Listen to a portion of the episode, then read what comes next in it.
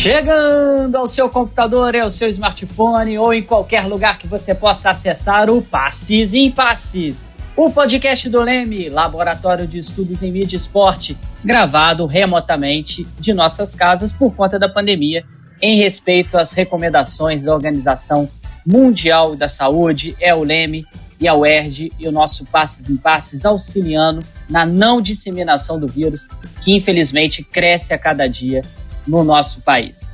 Esse é o nosso Passes em Passes, o esporte como você nunca ouviu. Eu sou o Felipe Mostaro, esse é o nosso 22 segundo episódio do Passes em Passes. E aqui, você ouvinte, já sabe que a gente fala das alegrias e dos conflitos do esporte, trazendo sempre aquilo que você ainda não ouviu. E hoje eu tenho o prazer de dividir o programa com a minha querida amiga Carol Fantinelli. E aí, Carol, beleza?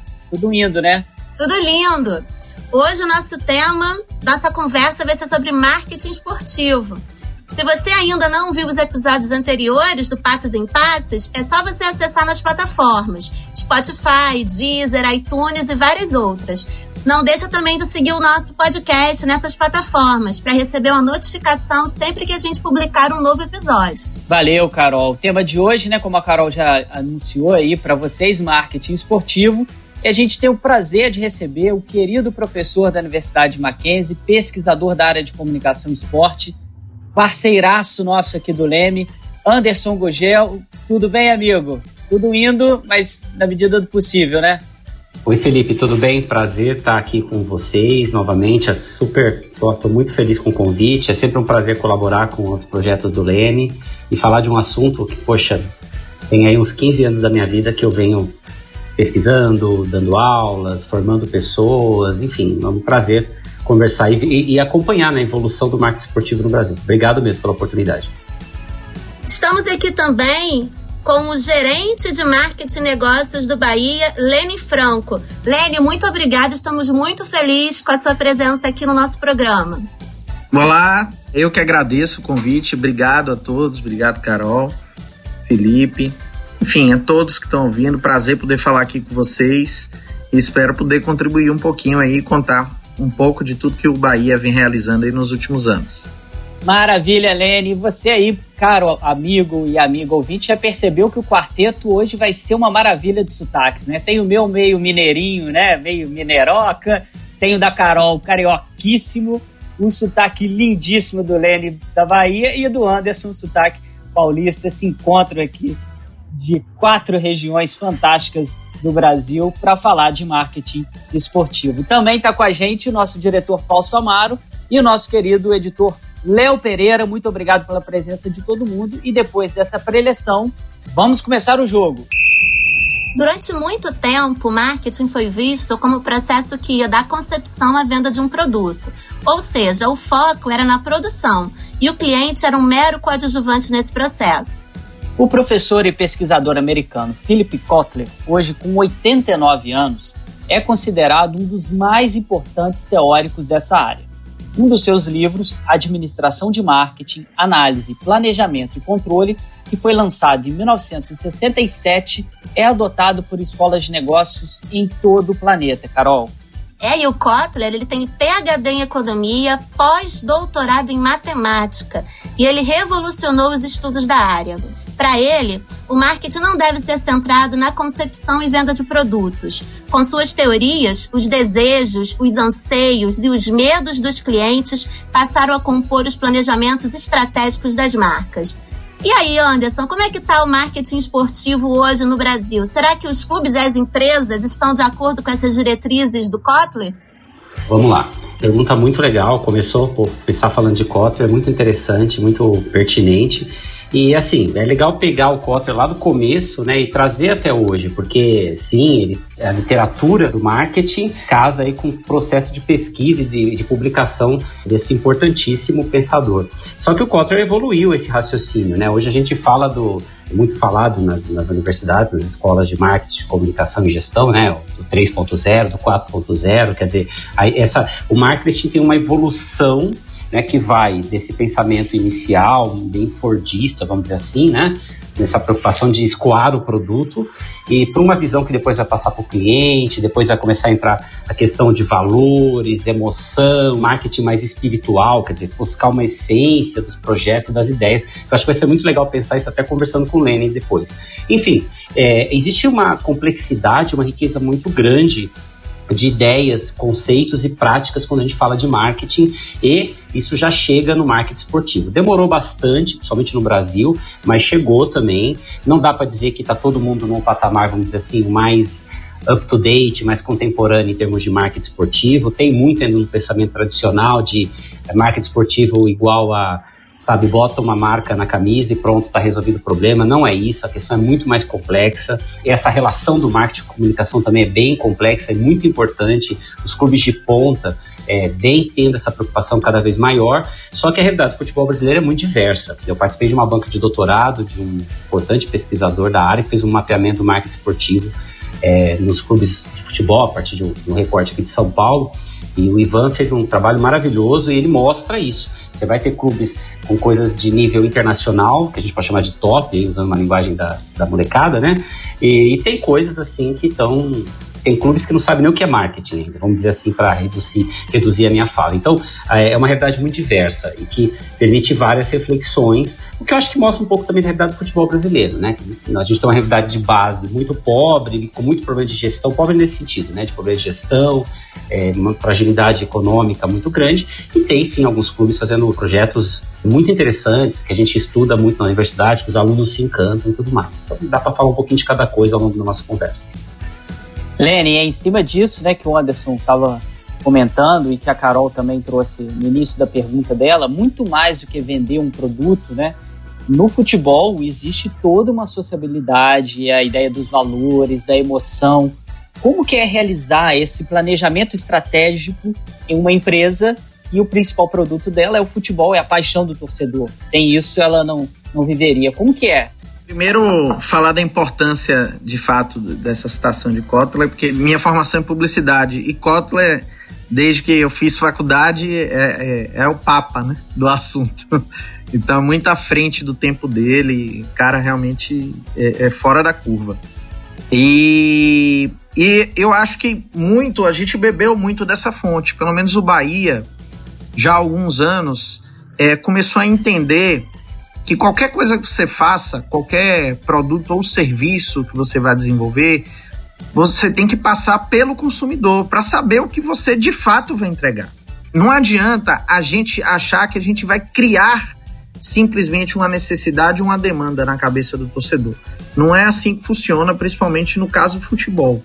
É, você precisa entender quais são as necessidades, deficiências, enfim, tudo que o consumidor barra torcedor é, precisa, né? E que ele está buscando.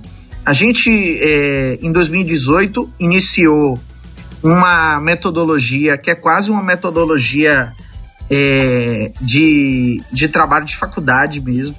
O que é que a gente faz? É, é um encontro que chama Repensando Bahia. Esse encontro ele acontecia uma vez por mês, em que os torcedores, de maneira espontânea, se cadastravam para poder participar. A gente trabalhava normalmente com um universo de 300 torcedores. E aí, desses 300 torcedores, sócios e não sócios. Até para poder a gente identificar nesse grupo não sócio o que é que fazia com que esse cara não virasse sócio ou aquela torcedora. E aí a gente dividia em salas de aula, e nessas salas de aula a gente dividia por tema. Então eu tinha lá geração de produtos numa sala, novos negócios, ou relação com a Arena Fonte Nova, que é o estádio onde a gente joga, produtos para o público feminino, enfim, diversos temas. Tanto é que todo mês a gente fazia com temas novos. A gente dividia esse público por sala e o próprio presidente do clube, que tem na essência o fato também de ser professor e gostar desse tipo de relação, ele ia de sala em sala, pautando ali os torcedores de qual era a ideia que os torcedores deviam levantar quais eram os problemas e soluções que eles achavam que o clube poderia buscar para solucionar cada tipo de problema. Então, ao final desse encontro, a gente reunia tudo e fazia uma espécie de relatório global, né, com todas as ideias e problemas identificados. isso acaba servindo para a gente como base de estudo, de realmente entender onde é que o clube pode agir ou não. Então eu acho que isso foi uma coisa que deu muita diretriz para a gente de que o torcedor sentia falta de que o clube o representasse de fato como instituição, extrapolasse as quatro linhas do campo e que deixasse de ser uma representação do time que ele torce, mas uma representação do que ele pensa. E a partir daí, a gente começou a construir, de fato, um discurso e ações muito voltadas para causas sociais. Então, Bahia formou um núcleo de ações afirmativas e de lá para cá vem trabalhando diversos temas, né? Em que criou um engajamento muito grande dos seus torcedores e começou a atrair a atenção de torcedores de outros clubes e de imprensa. Enfim, o Bahia começou a ser, é, vamos dizer assim, se tornou o queridinho de muitos torcedores pelo Brasil por conta de entrar nessa questão de representatividade. Anderson, no artigo Papel do Jornalismo Esportivo nos Mega Eventos, apresentado no Congresso da Intercom em 2012, você diz que o esporte ganhou uma dimensão nacional totalmente inédita na mídia, com a Copa do Mundo de 2014 e os Jogos Olímpicos de 2016. Você acha que ficou algum legado olímpico relacionado ao marketing esportivo? Então, Carol, sua pergunta é muito legal, porque, assim, são estudos que eu historicamente venho fazendo, né? Até o momento atual, eu tô em outros aspectos, mas enfim, eu trabalhei bastante tempo nesse período todo que envolveu a Copa e a Olimpíada estudando legado. Então é sempre legal retomar, porque ainda assim há um ruído muito grande quando se fala desse assunto o legado ele tem várias dimensões, né? Se a gente for na, na questão teórica do conceito, trabalhado pelo Comitê Olímpico e daí por diante, pelos especialistas da área. Então a resposta, por esse ponto de vista, porque às vezes isso choca se a gente não diz essa questão, né? A resposta é sim, tem legado. Né? É claro que as pessoas pensam em geral legado, obras, é, por exemplo, o uso que é dado às arenas e daí por diante. Isso é um legado também. A questão dos recursos públicos e quanto isso retorna, o próprio problema do Parque Olímpico, isso também é legado. Só que existem legados imateriais, legado de conhecimento. Então é muito legal quando você me pergunta isso, porque a resposta é sim. É, a chance que nós tivemos, nós brasileiros, que trabalhamos na área de comunicação, marketing, publicidade, com esses mega eventos no Brasil, foi única. De poder ter esses eventos como um laboratório para dar um, um upgrade nas nossas capacidades né, de estudar, de refletir, de fazer melhor, né, de ter melhores práticas no assunto. E eu acho, assim, defendo isso como professor da área de marketing esportivo e jornalismo esportivo, né, há muitos anos, é, que, por exemplo, os jornalistas tiveram com esses eventos oportunidades de melhorar e a gente vê uma diversidade de pautas que a gente não tinha antes da Olimpíada no Brasil. Houve uma mudança muito legal, seria até interessante, é que é uma pesquisa de muito fôlego, mas se a gente pegasse uma pesquisa de décadas para olhar, a gente perceberia isso. E, e, no marketing a mesma coisa. É claro que o processo do marketing é um pouco mais complexo, mas sim há um, um legado, porque esses eventos fizeram com que o brasileiro, e aí eu acho que o Lenin falou muito bem, o Lenin, inclusive, é até legal fazer essa troca aqui com ele, porque é, realmente ele, ele falou muito bem ao falar dessa questão de que o Bahia se tornou uma, uma referência. Eu tenho orientandos agora, estudando Bahia, interessados pelo que o Bahia está fazendo, né? Isso é fato, eu valido, né? É, confirma aqui, reforça a fala dele, é um exemplo muito legal hoje. Então, quer dizer, puxando no raciocínio sobre o lado do, do cliente, do consumidor, do torcedor, né? Torcedor e consumidor são duas facetas aí na, questão do esporte, a gente percebe que neste contexto é, há um amadurecimento. Né? Então, por exemplo, o torcedor hoje que vai a uma arena é, das, das tradicionais e tem a chance de ir numa arena das que surgiram depois desses mega eventos, ele tem uma percepção clara de diferença de qualidade de serviço torcedor que está num clube que tem um péssimo atendimento, é, que não tem um bom trabalho de sócio-torcedor, em relação ao que tem, uma relação com o clube que tem isso, existe uma troca, existe uma, um amadurecimento na relação desse público. Então, é, é, um legado concreto do ponto de vista da percepção desse consumidor que é torcedor, é, da, do ponto de vista de quem cobre, quem acompanha isso, e também do ponto de vista do próprio profissional. A gente vê aí nesses anos uma evolução de cursos, na questão de qualificação, livros, eventos, né? Eu faço parte da Abragesp, que é uma associação só voltada exclusivamente para é, as reflexões e para a evolução do conhecimento na área de gestão esportiva, a marca esportiva é uma delas, é uma associação que vem crescendo, que depois aí de um tempo com muita dificuldade hoje está mais estável, porque há um interesse nesses assuntos de gestão, né? Então, a resposta mais direta assim para você é que sim. E eu acho que é, iniciativas tão legais como essas do Bahia, que a gente vai falar muito aqui durante essa conversa, poxa, ilustram o quanto a gente tem uma diversidade fruto desses legados, desses períodos todos recentes que a gente vem vendo no esporte brasileiro.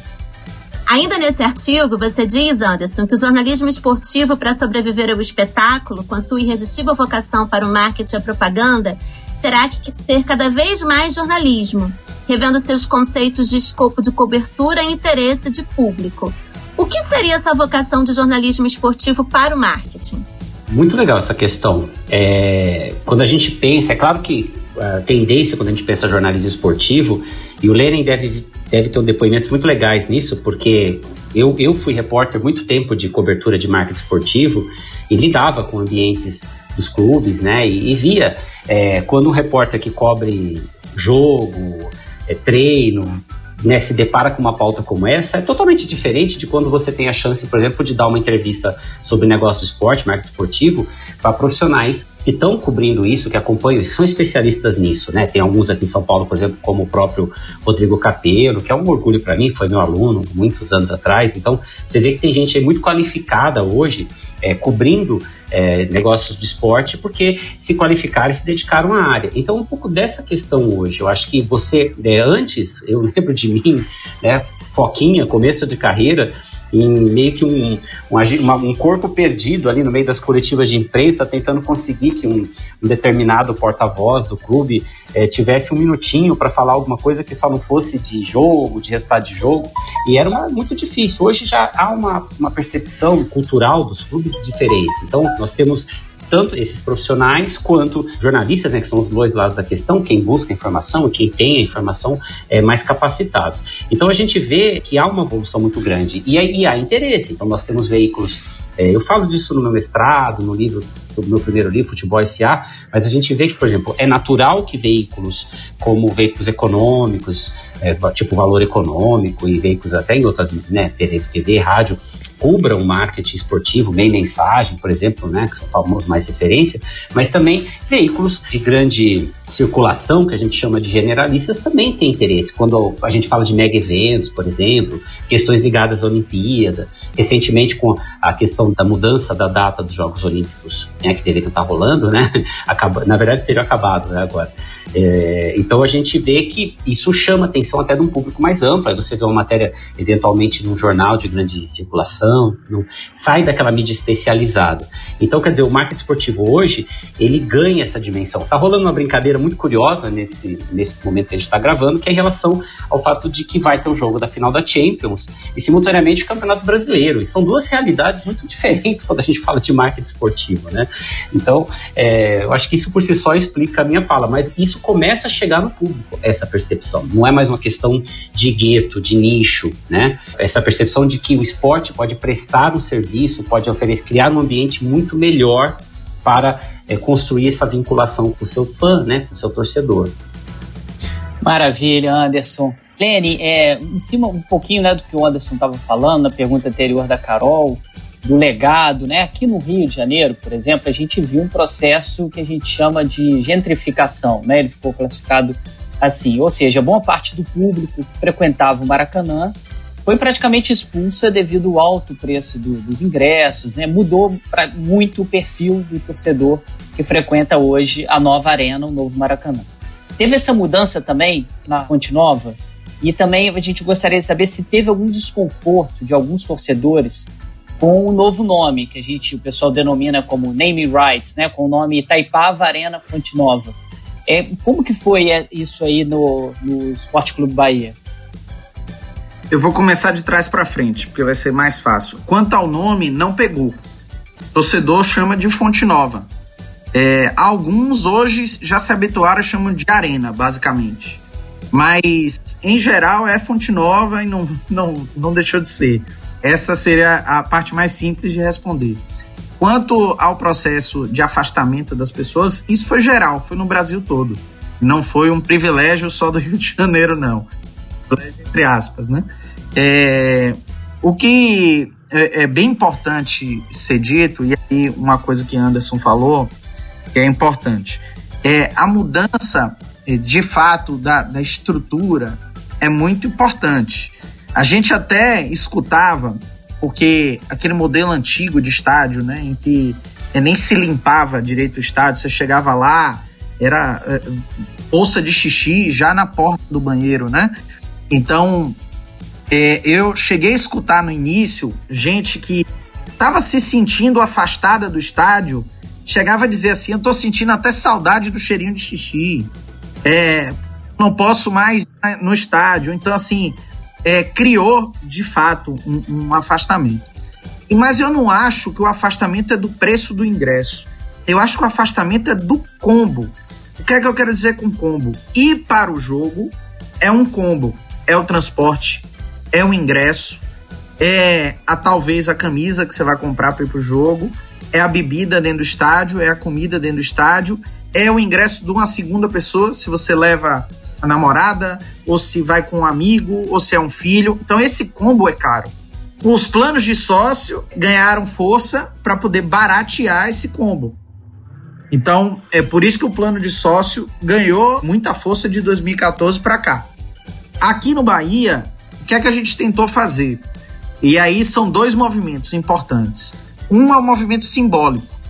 O torcedor, como eu falei, que se afastou e não se identificava com o novo equipamento, precisava ter no novo equipamento signos, enfim, coisas que remetessem àquele antigo estádio o que ajudaria a ter uma empatia maior pelo equipamento.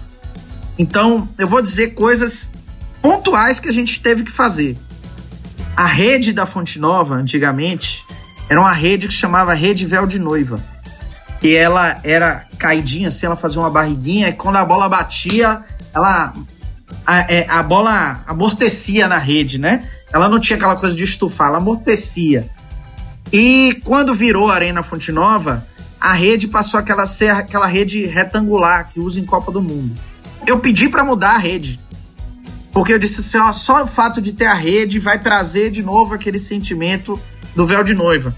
Aí quando a gente mudou a rede, a gente fez um vídeo para mostrar ao torcedor, a gente está resgatando o véu de noiva que você tanto gostava, aqueles gols inesquecíveis, aí trazia a memória dos gols inesquecíveis.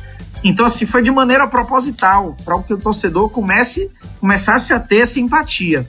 Outra ação que a gente teve foi de mudar a setorização. O estádio na Arena Fonte Nova passou a ser Norte, Sul, Leste, Oeste. Você criar esse tipo de nomenclatura, você já começa a afastar o torcedor. Porque o torcedor, ele não tem esse tipo de orientação espacial. Eu digo o torcedor menos é, estudo, até os que têm muito estudo que não conhecem é, é, até hoje não sabe o que é norte, sul, leste, oeste. Então, assim, isso é uma coisa ruim para o cara se orientar no estádio. Então, a gente mudou a nomenclatura, virou cadeira, arquibancada, perdão, cadeira, cadeira especial e lounge. Só são três, três setores. A gente, outra coisa que a gente fez foi diminuir a quantidade de setores, porque antes tinha norte, super norte, leste, super leste, sul, oeste, lounge. Então é, era muito confuso para o cara se orientar. Então, por exemplo, a gente pegou o norte, leste e sul, virou um setor só, é tudo cadeira. Então o cara compra e senta onde quiser.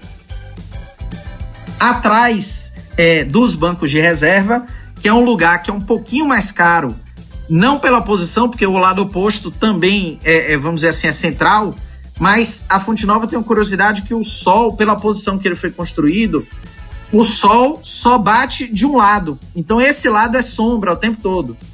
Então, por ser sombra o tempo todo, ele é um pouquinho mais caro. Porque o cara não pega sol em momento nenhum. Aí esse é, virou cadeira especial. E o lounge, que é o setor mais caro, onde tem banda, tem um monte de coisa, virou, é, pegou, o nome lounge pegou, que é o público que, que consome esse setor, é uma linguagem, vamos dizer assim, própria também do público. Então, a gente fez esse movimento de ir mudando coisas simbólicas. Tentamos algumas que não funcionou. Por exemplo, a antiga Fonte Nova tinha uma, uma área de estacionamento, um bolsão de estacionamento, e ficava uma Kombi é, vendendo cerveja, churrasquinho de gato tal, que é a, Kombi do reggae. que ela era toda decorada com as cores da Jamaica, tocava reggae o tempo todo. E era meio ponto de encontro, assim, a galera, ah, vamos encontrar na Kombi do Reggae e de lá a gente vai pro jogo. A gente até tentou trazer a Kombi do Reggae de volta, só que aí os padrões de hoje já não permitem. Porque dentro do estádio, aí você tem fiscalização de vigilância sanitária e que não sei o que, que não sei o que, é um padrão que o cara, que é um, um simples comerciante, não vai conseguir atender. Então aí a gente não conseguiu resolver isso. Então, ao lado dessas mudanças simbólicas, a gente teve a adaptação dos produtos. Então, plano de sócio. Bahia tem hoje um plano de sócio que chama Bermuda e Camiseta. Esse plano Bermuda e Camiseta é um plano popular para pessoas que ganham até R$ 1.500. Ele tem que comprovar, é o único plano que ele não consegue fazer pela internet. Ele tem que ir na sede do clube, que é na loja, na central de atendimento, que é na própria Fontinal, para fazer. Que ele vai ter que levar documentação comprobatória de que ele ganha até R$ 1.500. Então, ele entrega a documentação e ele se cadastra, mas ele tem que passar por uma apuração para saber se está apto ou não. Por que, que a gente faz isso? Porque a gente sabe que existe muita fraude. Então, a gente faz toda a investigação para saber se o cara está enquadrado, é o, o, o homem, a mulher, enfim, quem quer que seja, se está enquadrado, enquadrada dentro do, do perfil. Estando dentro do perfil, ele recebe a comunicação dizendo que o cadastro dele está aprovado e aí sim ele pode efetuar o primeiro pagamento. Ele paga hoje R$ reais e com R$ reais ele já tem acesso a qualquer jogo por mês, de qualquer competição, todos os jogos. Ele vota para presidente, que eu, no, no, caso do Bahia a eleição é democrática, é o sócio que vota. Ele vota para presidente. Ele, ao final de 12 meses, vai ganhar a camisa oficial igual dos jogadores, que custa 200 reais, ele ganha dentro do plano. Ele tem desconto em 50% do valor da cerveja dentro do estádio, refrigerante, é, água e sanduíche. Então o que, é que a gente fez? A gente criou um, um combo barato para esse público. Não que seja barato, mas que é muito mais barato. Por exemplo, se eu tenho quatro jogos no mês dentro do estádio, o ingresso proporcionalmente, é como se ele estivesse pagando 10 reais ou 12 reais para ver o jogo. De Sul-Americano, de Copa do Brasil, final de campeonato, que for. Então a gente trouxe um preço popular. Outra característica desse plano é que não existe uma separação. É muito comum nos clubes. O plano popular, o cara senta no terceiro anel, na linha da bandeira de escanteio, a 500 metros de altura do campo. No nosso, não ele senta no mesmo lugar de quem paga o plano mais caro, de 90 reais. Por que, que ele senta? O conceito que a gente tem é o mesmo do ProUni. O aluno do ProUni não senta no fundo da sala porque é ProUni, ele senta onde ele quiser. E, e ele paga menos ou ele não paga porque é o que ele pode. Então o conceito é esse. Ele paga menos porque ele só pode pagar menos. E a gente não quer tirar esse privilégio dele de também usufruir do que às vezes é a única diversão que ele tem. Então, ele senta no melhor lugar, perto do campo, ao lado de quem paga mais. A gente, com todos esses movimentos, aí a gente tem camisa popular. Então, eu, essa camisa aqui custa 200 reais. Ele recebe no plano, ele não precisa pagar mais por ela. Mas a gente tem uma outra camisa que é igual a essa, sem tirar nem pôr, ela só muda, obviamente, o tecido. Esse tecido tem elastano, a outra não tem. Então se mistura a linha de produção mais simples para baratear a camisa. A camisa custa R$ reais. Então entre gastar 50 reais no camelô e pagar 99 dividido em 10 parcelas de 9,90 na loja do Bahia, ele compra de, a, de, a de 99 reais. Ele vai ter o prazer de ter uma camisa oficial. Então, quando a gente foi criando essas alternativas, a gente começou a trazer de volta esse público e, além de trazer, começou a gerar um percentual de consumo grande desse público. Porque esse público tem o seguinte: ele quer consumir. Agora tem que ser algo que, que esteja dentro das possibilidades dele. E se, te, se você der, ele vai consumir. Então, é, a gente tem, a, a, como eu falei, a camisa popular, a gente tem linha de camisa casual. As camisas casuais que chama Bahia Clube do Povo são, em geral, camisas temáticas é, que falam sobre racismo, homofobia. Então, você consegue unir a paixão dele pelo clube com algo que ele acredita. Essas camisas a gente, por exemplo, estava vendendo agora a 59 reais. São camisas que, se você for comprar um igual, mesmo tecido, mesmo a padronagem, se for uma camisa de marca no shopping, você vai pagar 150. A gente vende a 59. Enfim, isso foi algo que a gente, foi um movimento que a gente veio construindo de 2018 para cá, para que a gente pudesse ter esse público de volta e voltou. A gente costuma dizer que a Fonte Nova em 2014 passou a ser branca e hoje a Fonte Nova passou a ser preta, como deve ser, porque aqui na Bahia a gente está, é, é, principalmente Salvador, na cidade mais preta fora da África. Então não havia sentido o estádio não ser esse espelho. Hoje é, graças a todo esse movimento que a gente foi construindo. Lene, que maravilha, cara. Que aula que você deu pra gente.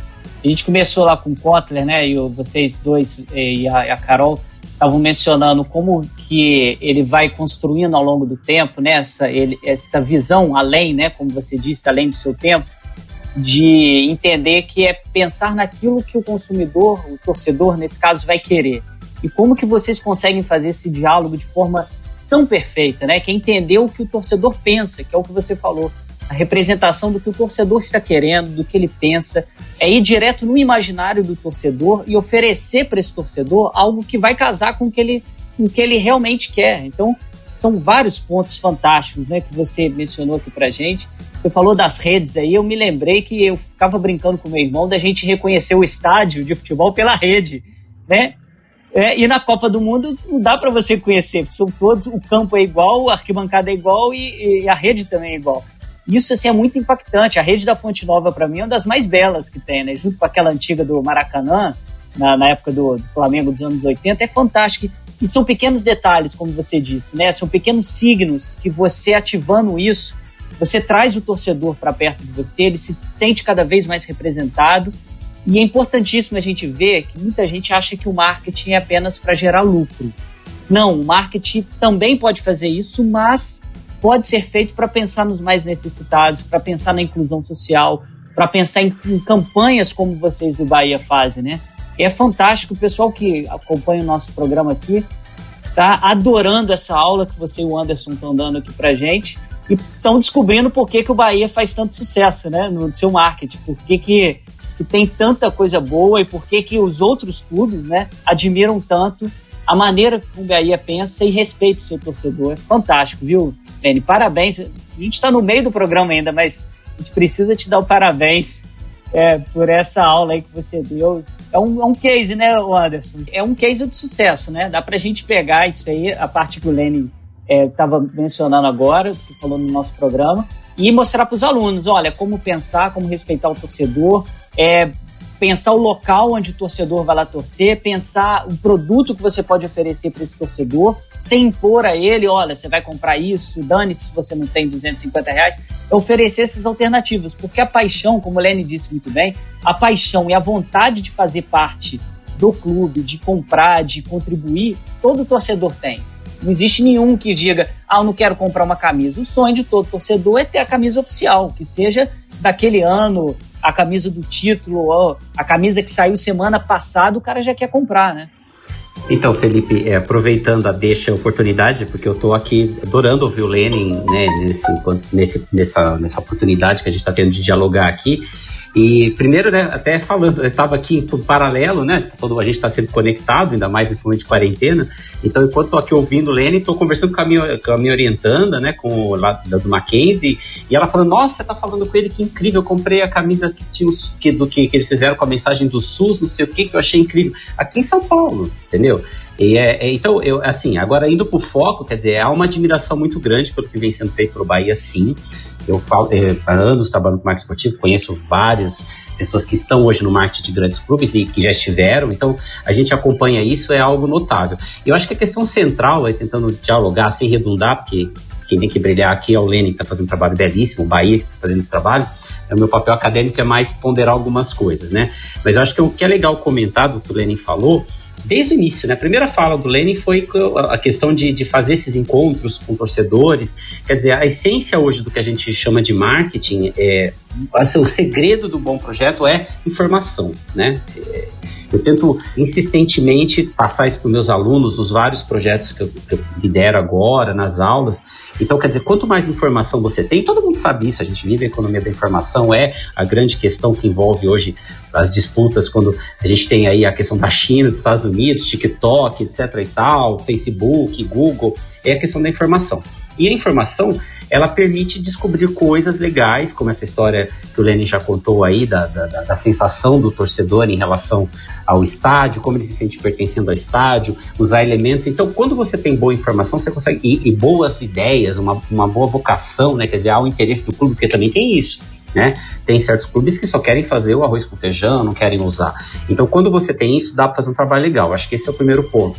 Fora isso, eu acho que tem uma questão muito interessante envolvendo o trabalho do marketing hoje, que é justamente é que esse marketing esportivo é, é, é, até um pouco abstrato, eu vou tentar não ser muito chato na minha fala, mas ele é mais que marketing, né? Eu tenho alguns amigos, alguns interlocutores que dialogam, a gente faz pesquisa junto. A gente, na verdade, o que o Bahia faz muito bem hoje não é marketing em si, é comunicação comunicação, usaria dizer até relações públicas, eu sou professor aqui em São Paulo, eu dou aula em curso de relações públicas, né? E, então é muito de RP, é muito de trabalhar a imagem, é, é uma questão de marketing muito mais sofisticada e complexa do que aquela ideia inicial de marketing. É, é na verdade, é um show de trabalho de comunicação integrada, vamos dizer assim, né? Pensar essa, essa, essa questão que o Lenin comentou, por exemplo, é, de de trazer os vários públicos com as suas várias realidades, mas não distinguir, isso é muito interessante. Eu acho que carece aí. Pena que eu não estou na Bahia, porque eu já ia falar, Lene, vamos fazer uma parceria, quero fazer uma pesquisa com o seu público, vamos tentar estudar isso a fundo. Mas é muito ousado e muito inteligente, me parece, quando compara com outros. É claro que é aquela famosa impressão para começar uma conversa, né? Porque você, há anos, você vê aí toda essa questão da elitização dos estádios, e aí você, as pessoas não se sentir pertencendo a esses ambientes. Aí você consegue achar uma solução que você traz essas pessoas é, buscando soluções que rompem com esses discursos de meritocracia, de poder pela, né, de, pela aquisição, quer dizer, você gera oportunidade para essas pessoas estarem lá é, com soluções muito legais. Isso que o Lenin contou, eu não conhecia esses detalhes todos, achei muito interessante e, e faz com que sejam projetos inovadores que estão sendo aí olhados para fora até do estado da Bahia, que nós em São Paulo estamos de olho no que eles estão fazendo, é muito legal.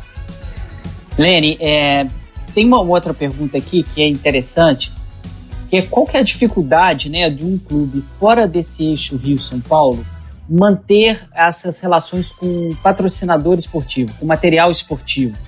A gente sabe né, que vocês têm uma parceria com a Lupo, os meiões, e, e as camisas vocês mesmos é, produzem. Né? Como que é essa, essa relação? Logo depois disso, a Carol tem uma pergunta interessante para o Anderson, que é sobre a Centauro, né, o, S, o grupo SBF que comanda a Centauro, ter comprado a Nike do Brasil. Mas antes o Lene vai responder essa questão. Vou fazer sete anos de Bahia, eu já passei por Nike, já passei por pênalti, por Umbro e agora já há dois anos a gente tem marca própria. A mudança é, para a marca própria é simplesmente o crescimento de receita. É, e eu vou explicar por quê. Quando você trabalha com uma marca grande, esportiva, é, nenhuma dessas marcas elas vivem de vender camisa de futebol, não é o, o, o produto delas. O produto delas, da Nike, é vender tênis. Ela é, é run, como eles gostam de falar. Adidas, Umbro, nenhuma delas vive de vender camisa de futebol. Em geral, eu ainda posso lhe dizer, sem medo de errar, o negócio, o modelo de negócio, venda de camisas de futebol, é prejuízo para todas elas. Elas não ganham dinheiro, com nenhum. É, então, assim, o que é que a gente tinha dentro desse negócio? Um percentual de royalty em cima da, da venda. Eles faziam uma garantia mínima, que significa eles anteciparem uma possível venda. Então, ó, eu vou lhe antecipar 500 mil reais, e a gente começa a vender. Quando atingir os 500 mil reais, eu começo a lhe pagar 10% em cima do excedente. Se não atingir 500 mil, mesmo vendendo pouco, você já ganhou 500 mil. Esse é o modelo de negócio que está no Brasil há muitos anos. E para os clubes de futebol, de maneira preguiçosa, é confortável. Ou seja, eu não vou me preocupar em fabricar, eu não me preocupo em vender, e se, se não vender, eu já ganhei meu dinheiro. Se vender, beleza. Então, esse era o modelo.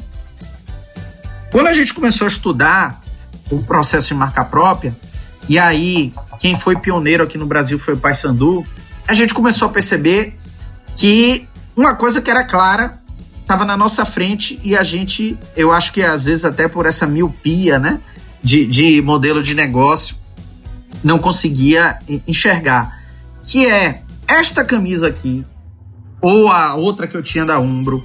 Vamos lá, vou para Umbro, que era a nossa última fornecedora, a marca inglesa famosíssima. A mesma camisa, sem o escudo do Bahia, valeria 200 reais? Se fosse só o, a, a, marca da Umbro, não valeria. Porque a, o, o, valor agregado está na marca do clube e não na marca da empresa. Então, já partindo desse conceito, a gente entendeu que a fornecedora nada mais é que uma intermediária. Então, se a gente tirasse a intermediária do negócio, nossa margem já ia crescer automaticamente.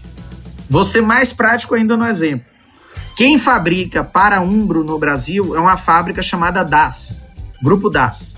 O Grupo DAS fabrica Umbro, fabrica Adidas, fabrica Nike, fabrica Tryon, fabrica ASICS. Eles fabricam oito marcas. Nenhuma dessas marcas tem fábrica própria no Brasil. Eles pagam para a DAS fabricar. E a DAS, no caso específico da Umbro, ela era a licenciante. Então ela pagava a Umbro Internacional royalties para ser uma espécie de representante de, aqui no Brasil, a Umbro Brasil. Então, uma conta simples de padeiro significa que se na hora que ele fazia uma camisa Bahia Umbro, ele tinha que pagar a royalty a Umbro de lá e depois pagar a royalty a Umbro daqui, se eu tirasse a Umbro de lá, eu já dobrei meu royalty, minimamente. Porque eu não acredito que ele pagasse menos royalty a Umbro lá do que me pagava. Então, no mínimo, eu já dobrava. E aí, por esse conceito, eu disse: ó, é melhor a gente ir direto na fábrica e ele vai fazer a mesma camisa, só que em vez de botar Umbro, ele bota a minha marca. Quem vai continuar com a distribuição é ele, quem vai continuar com a fabricação ele, ele só vai substituir uma marca por outra. E aí, a partir daí, a gente começou a construir nosso projeto. Qual é a grande diferença para o clube? É que o clube passa a ser responsável direto pelo produto. A responsabilidade se o produto vai ser bom ou não passa a ser do clube e não mais da fábrica. Porque quando era da fábrica, em geral, eu não sei ontem é, se vocês viram, todos os clubes Adidas estrearam um uniforme ontem. É, lançaram, né? Internacional, Cruzeiro, são Paulo, cada um lançou um terceiro uniforme. O terceiro uniforme do Cruzeiro está muito bonito, é, pelo menos na minha opinião, eu achei bem bonito. O do São Paulo também, mas o do Inter eu achei de um mau gosto terrível, terrível. Inclusive já virou meme, é, o pessoal dizendo que é uniforme baconzitos. Tá, tá bem estranho o uniforme. É, esse modelo significa o seguinte: que o pessoal do Inter não pode é, é, opinar o próprio clube não pode opinar. Eles chegam com o modelo de camisa e dizem: Ó, oh, o modelo é esse. Aí fala: Não gostei, mas não gostou, mas é esse. O que é que eu posso mudar? Você pode mudar a gola, pode mudar o punho da camisa, mas a, a, o desenho vai ser esse. E você vira refém. Quando passa para o, o modelo de marca própria, quem define é o clube. Então já é um ganho. Porque você vai criar uniformes que tenham maior identificação com o seu torcedor. Durante essa semana que teve o jogo é, PSG e Bragantino da Alemanha, o, o, o Red Bull, a camisa de aquecimento do Red Bull era a camisa de jogo do Bahia de 2014. A mesma camisa. Mesma. Que só trocaram o escudo. E que ela já tinha sido camisa em 2013 de outro clube alemão. Então, assim, não há uma, uma uma personalização, o que também impacta nos negócios. Então, a gente passou a ter algo muito personalizado, feito com a mesma qualidade, porque é a mesma fábrica que faz, não é a DAS, porque a, a DAS é muito grande, a gente acabou terceirizando esse serviço com uma fábrica que a DAS também terceiriza. Então ela já tinha escudo do Bahia, ela já tinha meio caminho andado. Padrão de cores, tudo ele já tinha lá. Então a gente foi direto na fábrica. Nossa margem saiu de 10% para 35%, só no, no, na mudança de modelo. Então significa que onde o Bahia ganhava um milhão por ano, passou a ganhar 3 milhões e meio. Só de mudar. À medida que você vende muito, nossa margem cresce ainda mais. Além disso, o Bahia montou uma loja própria que não tinha, porque aí na marca própria, você ter a loja própria faz muito sentido, porque a gente compra com preço de fábrica e vende com markup muito mais alto. Então, é, o varejo normalmente trabalha com markup de 2. Para ficar mais claro para quem não sabe o que significa markup, quem compra por 100 reais da fábrica e ele revende a 200. No nosso caso, de marca própria, na nossa loja, a gente consegue ter markup de 4, de 4,5, de 5 às vezes. Então, assim, o Bahia teve o faturamento do primeiro ano de loja de 8 milhões de reais de faturamento. Somado ao que se vendeu para o varejo, o que era 1 milhão de umbro virou já no primeiro ano 5 milhões e meio para o Bahia. Então a gente cresceu demais no faturamento com um produto da mesma qualidade e que o torcedor ama. E, e um componente importante é quem desenha os uniformes hoje do Bahia são os torcedores. Não é o clube que desenha. Desde 2018, a gente abre o concurso, disponibiliza o um mockup no site, o torcedor baixa para que a gente tenha um padrão né, dos desenhos e ele desenha livremente camisa 1, camisa 2, camisa 3. São enviados para o clube, o clube faz uma seleção interna, a gente tem uma curadoria interna para discutir ali quem é que atende né, aos requisitos, e aí a gente coloca para votação cinco modelos. Cinco da camisa 1, cinco da 2, cinco da 3. E o torcedor é que escolhe. Então, o torcedor desenha, o torcedor escolhe, e quando chega na, na loja, a aceitação é, já é de cara da torcida, porque foi ele que desenhou e foi ele que, que escolheu. Então, você, a gente normalmente uma tiragem assim de primeira venda não sai com menos de 10 mil, 15 mil camisas. Assim, quando eu falo tiragem, é quando o varejo vai fazer os seus pedidos, esse primeiro pedido já sai com 10, 15 mil. O que é suficiente para pagar já o enxoval do clube. Porque no modelo de marca própria, a gente também compra material. Que é diferente do modelo da marca que você recebe o material, que está embutido dentro do negócio deles. E ninguém está dando nada de graça, tá tudo ali tem conta. Mas na marca própria a gente paga. E nessa primeira venda, em geral, a gente já quitou o enxoval do ano todo do clube. Então, assim, virou um negócio altamente rentável para o Bahia e é um negócio que nos ajuda a sustentar o outro negócio, que é o plano de sócio. Como eu falei, a gente tem a, a camisa dentro do plano de sócio, a gente tem descontos expressivos para o sócio. Então, um negócio retroalimenta o outro. E aí, por isso que a gente escolheu esse caminho. Ô, Lene, em cima disso, né, só para só não perder aqui, a Carol já vai fazer a pergunta ali, só para não, não perder essa, esse gancho, é, pode ser uma pergunta idiota, mas é por conta disso que o Bahia consegue fazer essas camisas com essas campanhas de responsabilidade social, porque não precisa ter esse aval de conversar com uma empresa, olha, eu vou colocar aqui um derramamento de óleo, vou colocar uma campanha do SUS, vou colocar SOS Nordeste. Eu não preciso. O clube decidiu, vai lá e, e faz a camisa. Isso também auxilia nessa parte? Muito, auxilia demais. Eu vou dar um exemplo de um, algo que a gente fez em 2014 quando era Nike. Você vê a diferença de como é que funciona. É, o Bahia, em setembro de 2014, a gente estava numa situação bem delicada no campeonato, já ali ameaçado de rebaixamento.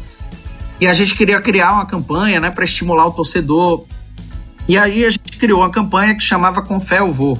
E o que a gente encontrou, vamos dizer assim, de, de saída criativa foi pegar a camisa tricolor do Bahia e pintar em cada faixa dela as inscrições da fitinha do Senhor do Bonfim. Então, cada faixa da camisa virava uma fitinha do Senhor do Bonfim, que era uma correlação com a campanha de ter fé que o clube iria escapar. E não escapamos, no final das contas. Mas, quando a gente resolveu fazer, eu entrei em contato com a Nike e ela disse: oh, a gente quer fazer isso aqui, isso aqui. A resposta foi categórica: não, de jeito nenhum. Não vai fazer. Eu disse: não, mas a gente vai viabilizar. Não, não está permitido, não está autorizado. Só que a gente já estava em litígio com a Nike. Então eu disse assim, a briga já está grande. Brigar por uma coisa a mais, outra a menos, não vai fazer diferença. Então eu quer saber de uma coisa, eu vou fazer. E depois a gente vê o que, é vai dar. Aí eu peguei as camisas, levei num galpão aqui para fazer serigrafia mesmo, para pintar faixa por faixa. A gente usou no jogo. Foi um, um, alvoroço, assim, virou uma sensação. Todo mundo queria a camisa. Aí, como a Nike não tinha autorizado, aí o que é que eu fiz? Eu comecei a ir de loja em loja do Bahia, que vendia produtos do Bahia, e dizia ao, ao dono da loja: tá tendo procura aqui? Ele, porra, tá, não para de gente aqui atrás da camisa. Vamos fazer o seguinte: eu troco com você. Você me dá a camisa sem, sem pintura e eu dou a você a camisa com pintura. E aí você vende, vende pelo mesmo preço, mas pelo menos vai atender o torcedor. Ok, ok. E a gente foi na mão grande fazendo isso. E atendeu. A torcida, um monte de gente tem, tem gente que tem moldurada, porque virou item de colecionador. Só foi usado em um único jogo até hoje. Aí, quando você vem para marca própria, eu não preciso ter isso. Ah, ah, vamos fazer uma camisa manchada de óleo em protesto? Vamos. Eu só vou resolver como é que faz para manchar. E acabou. A gente mete mão e faz. Ah, vamos fazer a camisa com a máscara cobrindo escudo para incentivar as pessoas a usarem máscara? Pronto. Só preciso saber qual é a técnica para aplicar a máscara por cima. A gente mete mão e faz. Se eu quero fazer uma camisa como a gente fez ano passado, para os torcedores que fizeram doação para a construção do Museu do Bahia. Eu quero botar o nome de todo mundo. Pronto, a gente vai e manda fazer a camisa. Então, assim, a marca própria dá uma flexibilidade absurda para gente. Porque numa marca grande, o prazo entre fazer o briefing da camisa até ela chegar na loja, normalmente é de um ano, 12 meses, certinho. Na marca própria, a gente reduz isso muito e se você apertar muito, se tiver até dinheiro para investir assim com mais força, em quatro meses, cinco meses você faz. Uma camisa você tira do desenho e bota na rua. Agora, isso traz para a gente também, vamos dizer assim, como a gente fala, assim, o sarrafo aumenta, né? Porque cada vez que a gente faz uma ação dessa, é, nos obriga a uma nova ação ser tão boa ou melhor quanto. A gente não pode se dar o luxo de ser preguiçoso e ah, bota, faz isso aqui que é legal. Não dá para ser. Então, a gente tem que sempre estar tá buscando se superar nas ações. Felipe, eu tô pensando aqui, meu amigo, que eu fiz MBA em gestão estratégica, né? Tantos cases que eu estudei, todo mundo tem que saber o que vocês estão fazendo, gente, no Bahia. Você tem que ir para as escolas de negócios, não dá para ser não dá para ser assim, não ficar escondido, né, Anderson? Escondido assim, só do só o público que curte esporte que acaba sabendo, né? Verdade. É, não, é, realmente é, algumas coisas são detalhamento que o Lenin está trazendo é muito interessante porque eu, algumas coisas que ele está falando eu já sabia, mas não com esse nível de detalhamento. É realmente é uma operação bastante, para dizer o mínimo, inovadora, né? Para poder entrar em detalhes, tem que ter que conversar mais com ele. Eu até fiquei curioso com algumas questões, Lenin, se me permite, não é meu papel fazer pergunta, mas enfim, eu fiquei curioso de entender assim, porque sei lá, né, quando a gente fala de pessoas é sempre complicado. A gente tem um grupo e, e às vezes a gente agrada um grupo e desagrada outro, né? Tem gente que gosta, né? Isso é da natureza do marketing, do, exclusivo, do diferenciado. Você sente reações ao seu trabalho? Fiquei bastante curioso de entender. Até mesmo, por exemplo, essa, a, quando você oferece um acesso mais popular, tem o pessoal que gosta de algumas vantagens, de alguns difer ser diferenciado. Como que é isso na, na realidade deste clube? Né? Isso é uma questão que eu fiquei bem curioso de entender no que você está fazendo, porque é, é, quando você está pensando em gestão, você tem que olhar todos esses detalhes, né? Mas a princípio deve fazer sentido, né? Pelo, pelo êxito do que está sendo feito. Não, sem dúvida. É essa essa questão do, do enfrentamento acontece muito. Existem aspectos e aí e quando as pessoas dizem ah, política e futebol não podem se misturar, não existe. Política e futebol está ligado até o, o, o cordão umbilical estão sempre ligados. O problema é como você encara isso.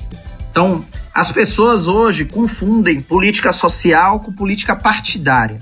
Eu acho que esse é o primeiro problema, né? A gente vive uma polarização muito grande no país em que tudo que a gente faz e é, e é até engraçado, porque aí como eu tenho um nome Lane, aí é, é comunista, né? Então, então o Bahia virou o clube comunista, o clube esquerdista, o clube gaysista. Então todos esses istas a gente virou. Mas aí eu acho que tem dois lados. Um, a gente sempre faz questão de dizer isso, que são políticas é, é, de ações sociais e não ações partidárias. É, porque quando eu faço uma campanha de violência contra a mulher, isso não quer dizer que seja de esquerda ou seja de direita. É uma questão é, que é muito além disso. Então, quando a gente faz uma campanha contra a homofobia, também não tem partido político isso. É, mas as pessoas misturam, né? Muita gente mistura. Então, a gente recebe, às vezes, muitas críticas, e essas críticas normalmente são críticas oportunistas. O que é que eu quero dizer? Quando a gente faz a ação e ganha o jogo, essas pessoas não falam nada, absolutamente. Porque se elas resmungarem na rede social, a própria torcida janta na rede social. Aí o cara paga correndo lá a publicação para não passar vergonha. Só que quando a gente perde o jogo fazendo ação, aí é um prato cheio.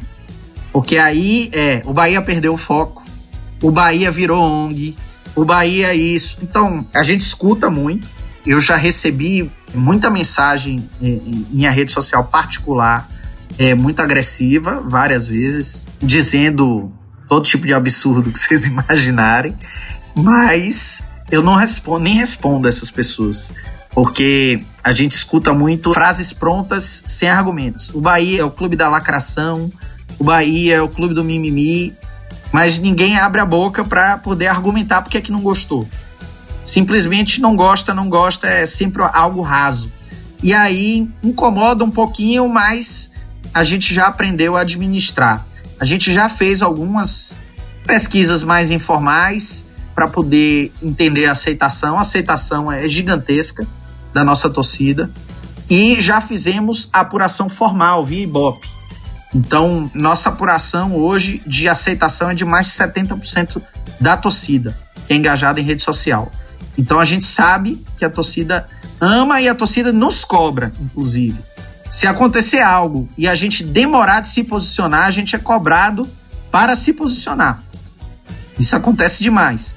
E um movimento que aconteceu é a gente começar a ser cobrado por torcedores dos outros clubes. Em que o torcedor chega lá e fala: Bahia, eu sou São Paulino, mas até agora eu não vi você falar. Cadê? Eu só acredito em você para falar. Então a gente virou meio tábua de salvação, às vezes, para o torcedor de outros clubes. Acontece muito, o torcedor. É, às vezes, assim, o Vasco tem uma história, e aí falando um pouquinho de Rio de Janeiro, o Vasco tem uma história de algumas lutas, né, principalmente contra racismo. Então, se o Vasco demorar, o torcedor do Vasco vem na nossa rede dizer: Ó, oh, o Vasco não fez, mas faça, não deixe de fazer. Então, assim, a gente é muito cobrado por essas coisas. É, a gente foi conquistando um público que é um público, às vezes, que nem gosta de futebol, mas é um público que acredita no, no que a transformação que o futebol pode fazer na sociedade. Então, essa camisa que a gente fez do SUS, por exemplo, é um reflexo. A gente fez essa homenagem é, e, e a gente, a princípio, nem tinha ideia de vender.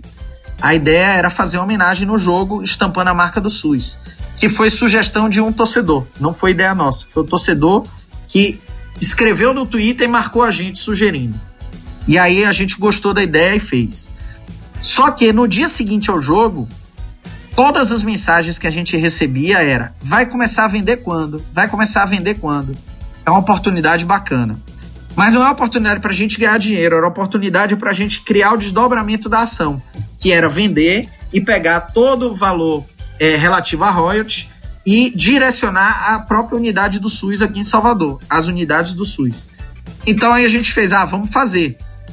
Como a gente não tinha a camisa pronta, porque, como eu falei, não era uma ideia que era pré-existente, a gente fez o seguinte, ó, vamos abrir uma pré-venda, porque essa pré-venda vai ser o time para eu dizer à fábrica, ó, a fábrica vendeu na pré-venda X camisas, e aí você pode fabricar, os tamanhos são esses tal, e a gente entrega.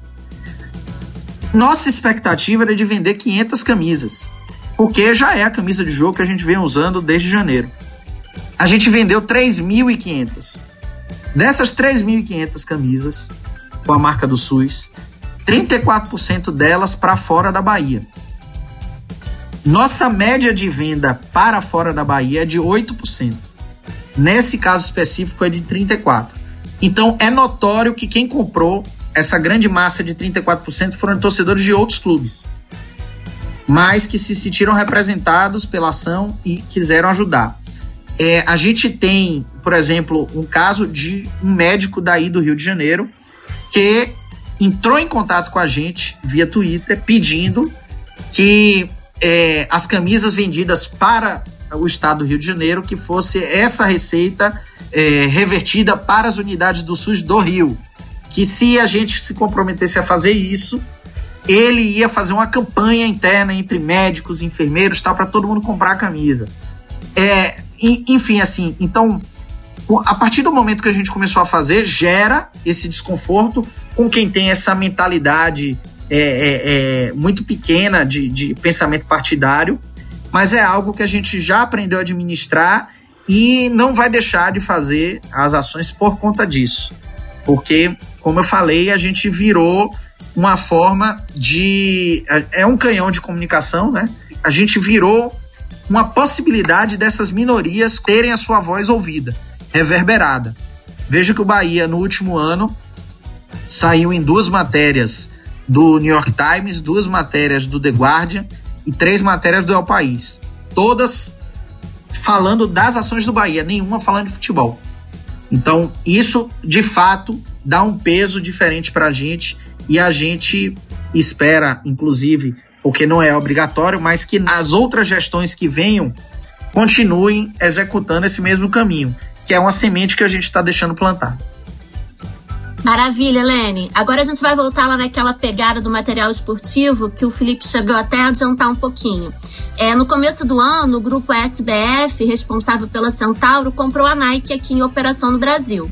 Esse acordo é válido por 10 anos e, segundo os dados do jornal Estado de Minas, esse capital social da Nike foi comprado por 900 milhões. Como você avalia, Anderson, esse interesse desses grupos nesse mercado consumidor brasileiro? É, o que a gente percebe aí, né, foi um movimento na época que surpreendeu um pouco o mercado, mas que já vinha com questões anteriores, né, porque é uma briga por fatias de mercado né, e a Centauro precisava se posicionar junto aos seus, aos seus concorrentes diretos, não tinha tido êxito em algumas outras iniciativas para ganhar share, como a gente fala no jargão, né, e, e aí essa iniciativa foi uma iniciativa interessante de, de trazer essa parceria, uma uma jogada até usada da Nike de, de sair de cena, né? Vamos dizer assim, passar para para essa varejista, uma, uma das maiores do Brasil, a, essa missão, é, ela, ela ganha uma, um diferencial. É, isso foi um pouco antes da pandemia, então tem que ver como está isso agora, mas o comércio eletrônico acaba que esse momento até favorece, né? E ela ganha um diferencial é, em relação até aos seus concorrentes diretos, porque, afinal de contas, se ela representa a Nike no Brasil, mesmo quem concorrente querendo vender produto Nike vai ter que, de alguma maneira, construir uma relação com ela. Então, tem, é, mostra um pouco, acho que, uma, uma mudança de, de ações. É, quando a gente estava falando na, na conversa é, antes com o Lenin de questões mais, vamos dizer assim, de natureza simbólica, né? Aqui a gente voltou para o mercadão mesmo, produto, né? Mas mostra que tem aí um, um potencial de mercado muito interessante e que grandes players desse mercado estão em disputa, né? Então, porque ainda mais que tem é, eu acho que já tinha um movimento muito forte de crescimento do comércio eletrônico, com a quarentena, o isolamento social, o comércio eletrônico vem crescendo.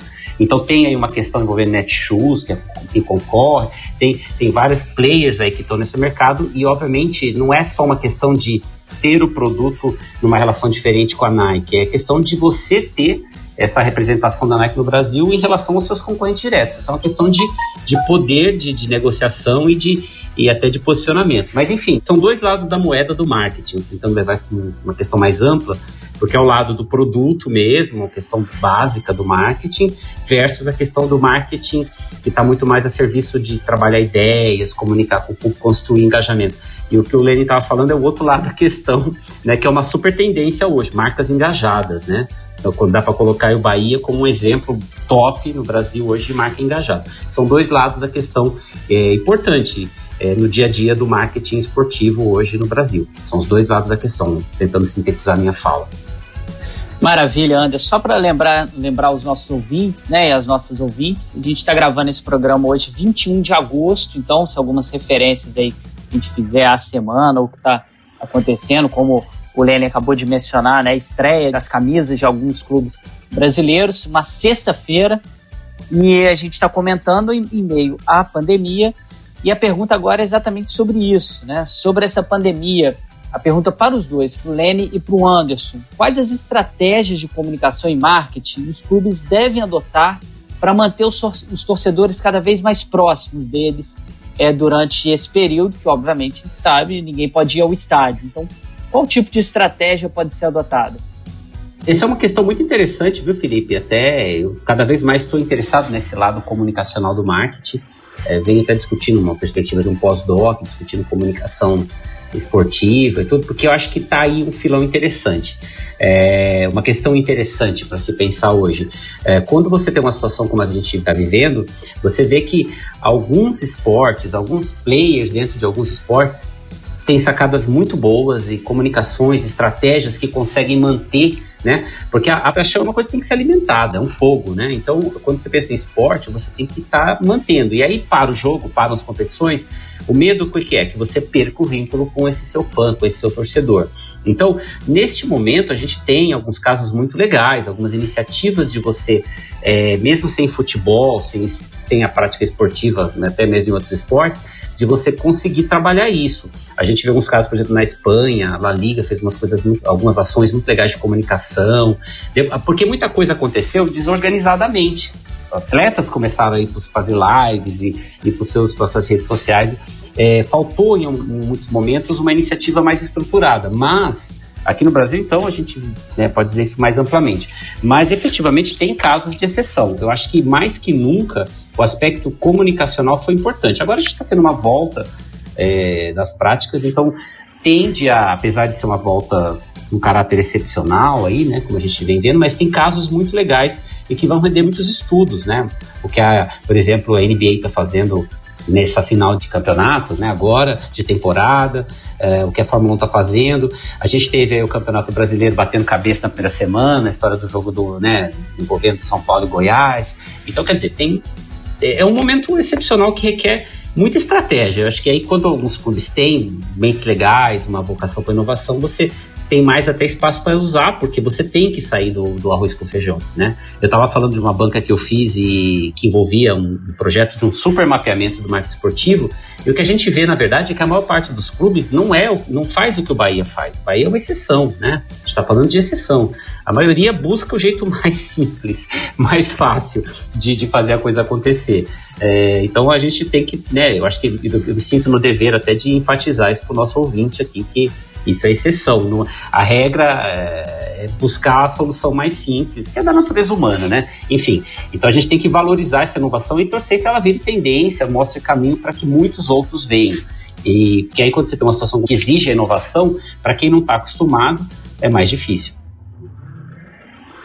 No nosso caso, o que é que a gente fez? Quando eh, iniciou a pandemia, vamos dizer assim, oficialmente, dia 17 de março para a gente, a gente fechou o CT, fechou tudo. A primeira dificuldade é que ninguém sabia quanto tempo ia durar, né? Então não dava nem para você fazer um planejamento para um mês, para dois ou para três, porque você não sabia quanto tempo ia durar. Então o que a gente começou a fazer foi, primeiro, a gente montou uma espécie de gabinete de crise, né? Em que é, a gente precisava estabelecer ali quais eram os pilares com as decisões a serem tomadas. Aí eu tinha decisões econômicas, que era recebimento dos patrocinadores, conversar com um por um, os nossos pagamentos também de fornecedores, como é que a gente ia tratar, enfim, tinha que ter esse, esse trabalho quase que de acupuntura ali financeira. E paralelo a isso, o marketing e a comunicação virariam, como viraram, o coração do clube durante a pandemia. Sem futebol, a única maneira do torcedor se relacionar com o clube é através do departamento de marketing e comunicação.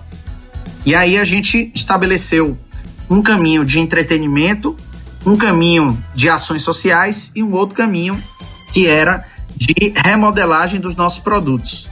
E aí, basicamente, é o, mais forte deles, o plano de sócio.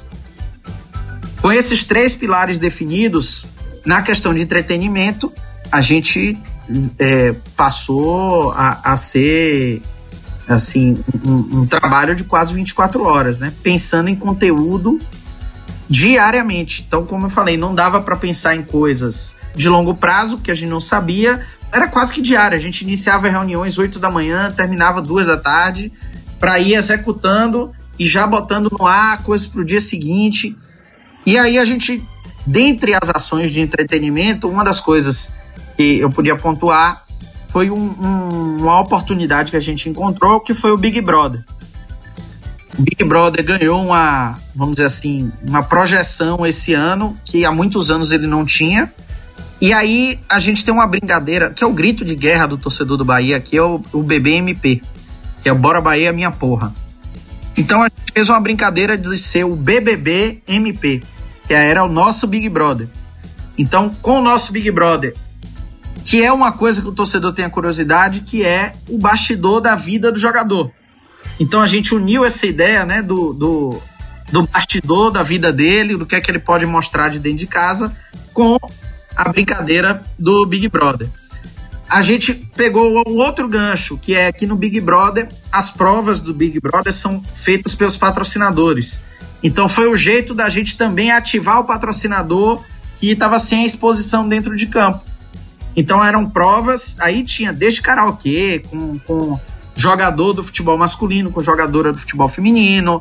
A gente fez prova é, que de narração, que eles tinham que narrar. E aí, como eles estavam em casa, e aí essa coisa quando você está em casa, você se vira com o que tem, aí teve coisas maravilhosas. Nosso atacante do time feminino, é, para narrar o gol, gol dela, inclusive, Aí ela botou terno, improvisou microfone para ficar de Galvão Bueno tal. Então entrou na brincadeira, eles compraram a ideia da brincadeira. E aí a gente foi fazendo isso. Essa ação foi uma ação que foi bacana, que reuniu entretenimento, entretenimento e entrega de patrocinador. A gente conseguiu casar isso. Na parte social, a gente fez algumas, né? É, a gente tem uma empresa de alimentos que é patrocinadora, a gente fez doação de mais de 3 toneladas de frango para é, cooperativas de catadores de papel. A gente pegou um ônibus do Bahia em parceria com a outra empresa parceira nossa, que é a empresa de som, e transformamos o ônibus num carro de som, em que o ônibus ia circulando pela cidade.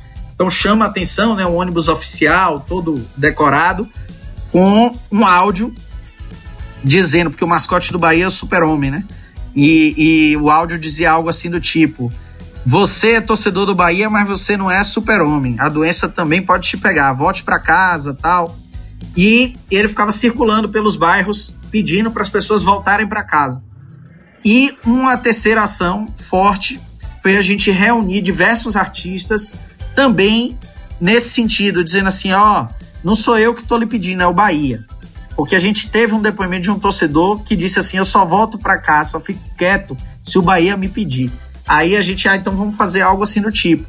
Então a gente conseguiu reunir Gilberto Gil, é, Regina Casé, artistas de nome fazendo parte dessa campanha. E o surpreendente da campanha era que quem fechava a campanha era Ivete Sangalo, que é torcedora do Vitória e não do Bahia. Então era um impacto muito grande para o torcedor do Bahia ver Ivete ali na campanha. Só que ela corroborava com isso. Ela dizia, na, ela terminava dizendo: você é torcedor do Bahia, mas não é super-homem. Você é torcedor do Vitória, mas não é um leão. Então, fique em casa, tal. Então, essas campanhas deram muito peso para as ações e as ações do plano de sócio, basicamente, porque a gente teve um impacto já grande de início. As pessoas começaram a cancelar, né? Com medo de, de ficar sem dinheiro, ser demitida tal. E, e a gente começou a ter essa onda. Aí a gente teve que remodelar as entregas e nossas entregas estavam muito atreladas ao jogo e a gente teve que criar alternativas fora do jogo. Então, por exemplo, no sábado, a gente executou o primeiro sorteio de carro. Todo mês vai, a gente vai sortear um carro até dezembro para os sócios que se mantiveram adimplentes é, durante o período da pandemia. E aí quem ganhou foi uma torcedora que mora no interior, Itabuna. Então foi legal por ter sido uma mulher, por morar no interior e ela ganhou o carro. Foi hoje retirar. É, então teve sorteio de carro, é, desconto rasgando nos produtos do clube. E aí a gente fortaleceu automaticamente nosso e-commerce. Então o torcedor começou a comprar muito via e-commerce. A gente lançou o sócio digital, que nada mais é que o Netflix do Bahia, que é o, o aplicativo do clube, é, só que com transmissões ao vivo, além da, das, dos vídeos de prateleira. Então você tem lá a sessão, vídeos históricos, é, entrevistas, tal, mas você tem muito ao vivo, com bastidor do dia a dia.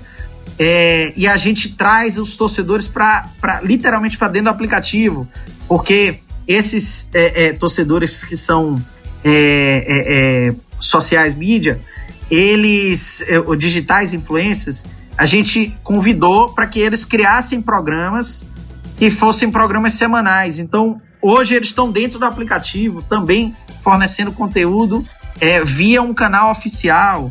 Enfim, a gente foi buscando todo esse tipo de reengenharia para que a gente não sofresse tanto com impacto. Sofreu absurdamente no início, principalmente ali de março para abril, e a gente vem mês a mês recuperando.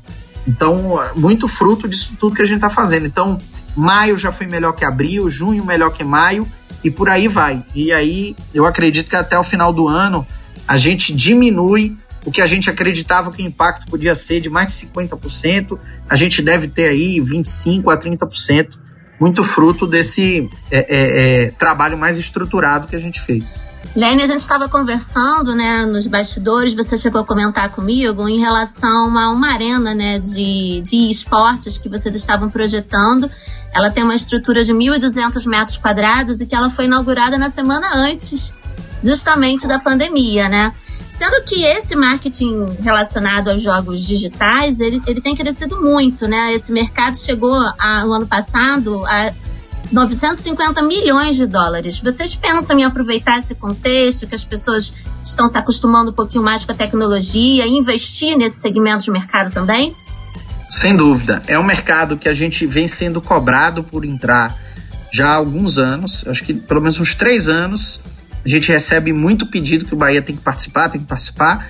Só que a gente nunca entrou porque a gente tem uma, uma linha de trabalho de não entrar só com a marca. A gente é, é, é, porque o que aconteceu? Muitos clubes no Brasil emprestam a marca para equipes prontas, né?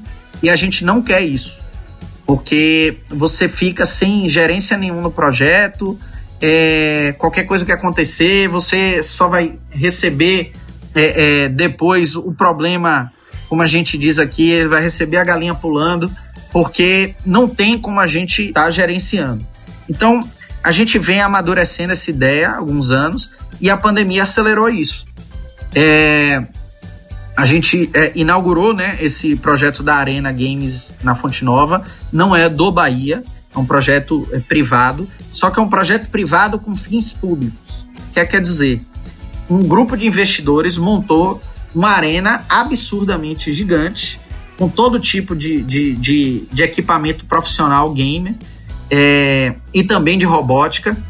E isso vai ser aberto de domingo a domingo, 24 horas e gratuito para quem quiser. Então, ele já, já o projeto ficou pronto, inaugurou uma semana depois iniciou a pandemia. É, a nossa ideia, que era o que a gente já vem conversando e amadurecendo com eles, é o Bahia se associar a isso e a partir desse projeto a gente começar quase que uma divisão de base de e-gamers, de players, né? É, é, descobrir talentos através desse projeto. Então a gente não quer fazer um projeto de equipe pronta profissional. O que a gente quer é descobrir talentos e começar a inserir nesse mercado. Porque aí eu acho que faz todo sentido com o conceito nosso de trabalho social, de pegar meninos hoje que é, é, são financeiramente desprivilegiados, mas que vão ter a oportunidade de estar treinando no equipamento top de linha e com instrução, com, com professor, e ele entender que aquilo dali deixa de ser uma brincadeira e pode virar uma profissão para ele e tirar a família dele de uma situação mais delicada. Então a gente deve seguir por esse caminho. É, a gente já está fazendo algumas incursões, vamos dizer assim, nesse mundo. É, criamos competições, é, consórcios de, de PES e FIFA, até para sentir como é a adesão do torcedor. Mas, sem dúvida, 2021 vai ser um cenário que a gente vai apostar com mais força e que pretende fazer também algo é, revolucionário no mundo do futebol, é, diferente do que tem sido feito. Maravilha, Lene. É você que está acompanhando né, nosso Passes em Passes, né, o esporte como você nunca ouviu e gosta de esportes, gostou aí da resposta do Lene da pergunta da Carol, tem um programa nosso especial sobre esportes. Nosso 16 episódio, a gente conversou com o Rafifa, aluno nosso da, da UERJ, e com o professor o Rafael Cazé, os dois falando aí sobre o mundo do esporte, como que isso vai dominando cada vez mais esse cenário, principalmente, como a Carol disse, né, e o Lenny informou agora, durante a pandemia, o pessoal fica em casa jogando, os, os jogadores é, de, desses esportes não pararam, né, por conta é, disso. Eu vou passar uma perguntinha aqui para o Anderson, Carol, e daqui a pouquinho você volta para o Lenny para fazer a pergunta sobre o, a Copa do Mundo de Futebol Feminino. Anderson, é no seu artigo sobre o futebol como o futebol como agente da globalização, você abordou essa expansão mundial do esporte, né, privilegiando os aspectos econômicos e culturais. Além de você fazer um percurso histórico do futebol é, no, no país, você também trouxe alguns exemplos referentes a clubes que souberam utilizar essas novas tecnologias a seu favor. Então você cita o exemplo tanto do Manchester United, que tem casa cheia, sempre tem, é, sempre tem casa cheia nos seus jogos, tem o um canal de televisão, e também o próprio Real Madrid, que é um grande exemplo de utilização da internet para engajamento dos seus torcedores. Pensando nesses dois clubes, né, e, e com, com, toda essa trajetória, essa pesquisa que você tem de gestão esportiva no Brasil, como a gente pode pegar o exemplo desses clubes e trazer para essa gestão? Como profissionalizar essa gestão do Brasil, não só nesse aspecto, mas também no marketing digital, nesse engajamento, principalmente agora nesse período de pandemia, que o Lene já explicou muito bem como o Bahia fez para continuar gerando né, esse engajamento dos torcedores. Então, Felipe, é muito interessante a questão. Acho que ela, acho que o exemplo que o Lenin ilustrou com o Bahia é, mostra um caminho, né? Eu, esse artigo ele é um artigo bem, bem legal que eu fiz há muito tempo. Assim, gosto muito dele, tenho muito orgulho dele. E ele pega um momento que eu acho que teve, já teve uma evolução, já teve um desdobramento de lá para cá é, conecta até com a questão dos mega eventos que a gente já comentou aqui. Quer dizer, há uma evolução de uma capacidade profissional, intelectual dos profissionais de marketing esportivo no Brasil. Isso tem uma evolução que eu acho que é inegável. É claro que isso tem um problema de capilaridade, quando a gente pensa nos grandes clubes, isso aparece mais do que, por exemplo, nos pequenos e médios clubes, onde a realidade ainda é mais dura, né, nesse sentido. É, e, e, efetivamente a gente tem uma evolução. Nesse caso, eu acho que o que o Lenin falou efetivamente sobre o Bahia é um exemplo. Quer dizer, a, a coisa passa. É, quando a gente fala de marketing digital, quer dizer, a gente tem ferramentas incríveis hoje que podem ser trabalhadas, mas não adianta, isso é uma questão até de planejamento estratégico, de, de, de, pensar uma gestão estratégica, não adianta você sair fazendo sem um objetivo, sem ter uma informação realmente que te permita ter um foco que atenda uma, uma demanda é, da sua realidade para resolver um problema do seu clube ou da sua empresa, né? Pensando de maneira mais ampla. Então, que efetivamente, eu acho que a, a questão dos clubes passa por ter profissionais que, primeiro, entendam o, o, objetivo do clube. Eu acho que o depoimento que o Lerin deu aqui ao, ao falar do Bahia e do processo todo que envolveu até a decisão é, de ter essa própria estrutura de, de, de, produção e venda de camisas, é um exemplo disso. Quer dizer, não, isso daí é um exemplo do Bahia, que é legal, mas talvez não sirva para um monte de outros clubes, porque o Bahia fez um estudo interno e chegou à conclusão que esse seria o caminho. Então, tudo que a gente fala de, em termos de estratégia de comunicação e marketing precisa de ter um, um estudo preliminar da própria é, visão e missão, vamos dizer assim, usando termos bem clássicos da administração, é, do propósito, né? Quer dizer, que, para quem eu quero falar, qual é a minha estratégia. Isso vai ter a ver com a, sua, com a rotina dos clubes, né? Com a rotina do esporte, mas também quando você tem isso bem azeitado, momentos difíceis como que a gente está vivendo hoje com uma pandemia agora, isolamento e todas as restrições, você está mais preparado, quer dizer, é um trabalho de gestão que você faz que vai te ajudar nas, nos melhores momentos, nos momentos difíceis. Então a gente tem no Brasil hoje eh, casos que que, que, ilustram isso. A gente tem bons trabalhos é, em, em, na relação com, com torcedores, em programas sócio-torcedor, boas, bons projetos de comunicação, e isso não só especificamente no lugar ou outro, né? É, isso está bem capilarizado pelo Brasil. Então, acho que a questão passa por conhecer o público, né, fazer bom trabalho de captação de informação, para a partir daí você conseguir efetivamente é, entender o que você precisa fazer para esse público e de que maneira isso atende um projeto que o clube tem. Então, acho que é nítido que o Bahia, hoje, para a gente manter aqui como exemplo, é, tem claramente um, um projeto que vai além de falar para o seu próprio público, mas para se posicionar nesse cenário é, dos grandes clubes brasileiros e, e, ser uma, e, e, nesse sentido até se tornar, se tornar uma marca inspiradora dentro do cenário do futebol e do papel do futebol na nossa sociedade. E isso passa por informação, passa por gestão, passa por profissionais, né? Então acho que é uma questão que vai, vai segue a partir daí e que em vários momentos aqui na nossa conversa vai, vão se conectando com exemplos que já foram dados, né?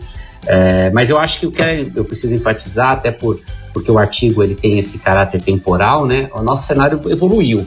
E, e aí eu conecto com o que eu já tinha comentado é, um pouco desse legado. A gente vive uma outra realidade hoje. Nós temos muitos problemas, muitas fragilidades no, no futebol brasileiro, de, da ponto de vista de gestão, mas nós temos casos legais, iniciativas legais que mostram que esse é o caminho né, para os clubes que querem. Se a gente pensa em esportes eletrônicos, se a gente pensa na guerra que é pela, pela paixão do torcedor hoje, futebol brasileiro compete com futebol internacional. Quando a gente tem um filho pequeno, é, é, muito difícil manter o foco na paixão pelo time local com o, o, apelo que os grandes clubes de porte internacional têm hoje, com grandes ídolos, com comunicações incríveis, né?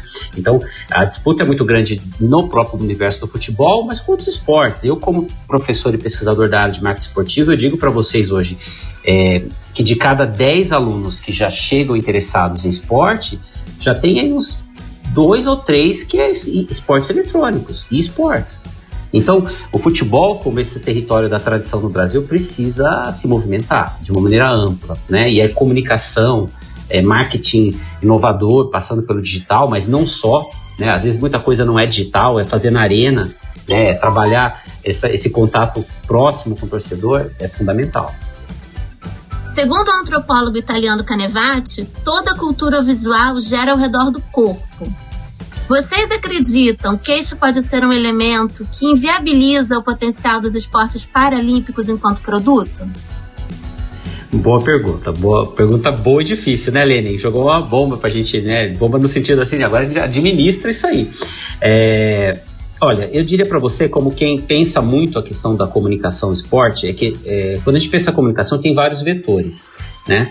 É, efetivamente, o corpo é, pensar, começar pelo corpo do atleta, e tem o corpo, se a gente quiser pensar filosoficamente, o corpo é corpo do atleta, a equipe é um corpo, é, a, a, dinâmica de uma arena cria um outro corpo, enfim, mas eu sei que a discussão é corpo mesmo, corpo físico, corpo humano, né?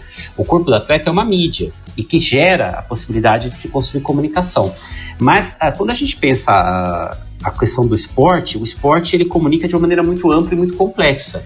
Então, o esporte, em essência, a partir do corpo, você conta histórias, mas você pode construir outras formas de história. Quando a gente pensa o paradesporto e a questão do esporte ligado a pessoas com deficiência, a gente tem outras histórias possíveis de ser trabalhadas. No fim, é, Carol, tentando te dar uma resposta mais simples, eu diria que tudo passa por comunicação, né? Quer dizer, como você é, como você comunica, qual estratégia você faz, né? Por muito tempo, eu não sou especialista nisso, mas conheço alguns, então estou me apropriando aqui é, sutilmente da, da fala de alguns deles, por muito tempo a comunicação do, do, do paradesporto é, é, foi montada em cima do, de um certo, vou usar entre aspas, porque é mais complexo que isso, mas eu não sou especialista, de um certo coitadismo, né?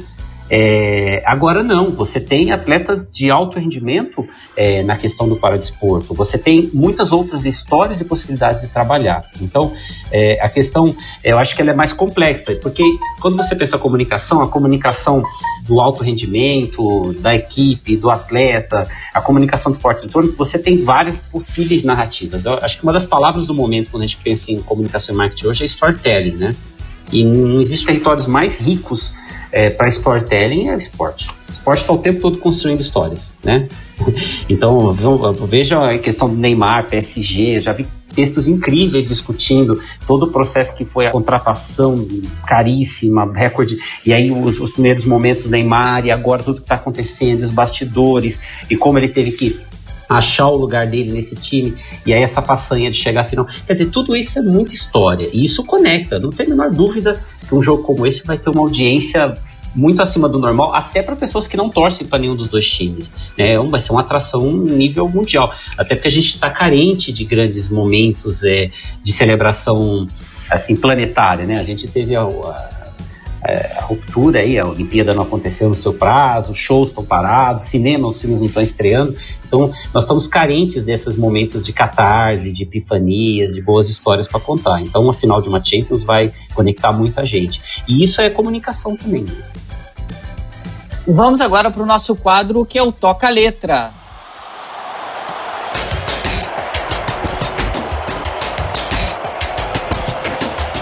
A música de hoje é Replay, gravada na década de 70 pelo trio Esperança. O refrão se refere a um gol de Paulo César Caju, então jogador do Flamengo. Toca a música aí, Léo.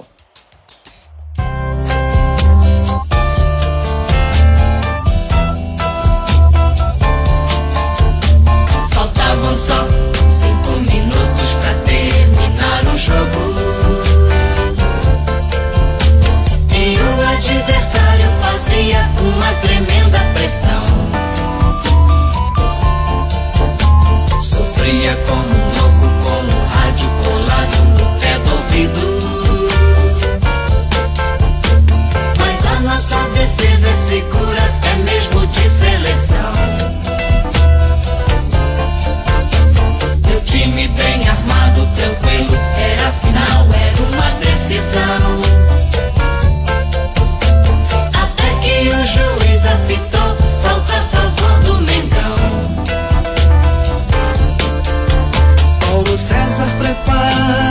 Chute fatal.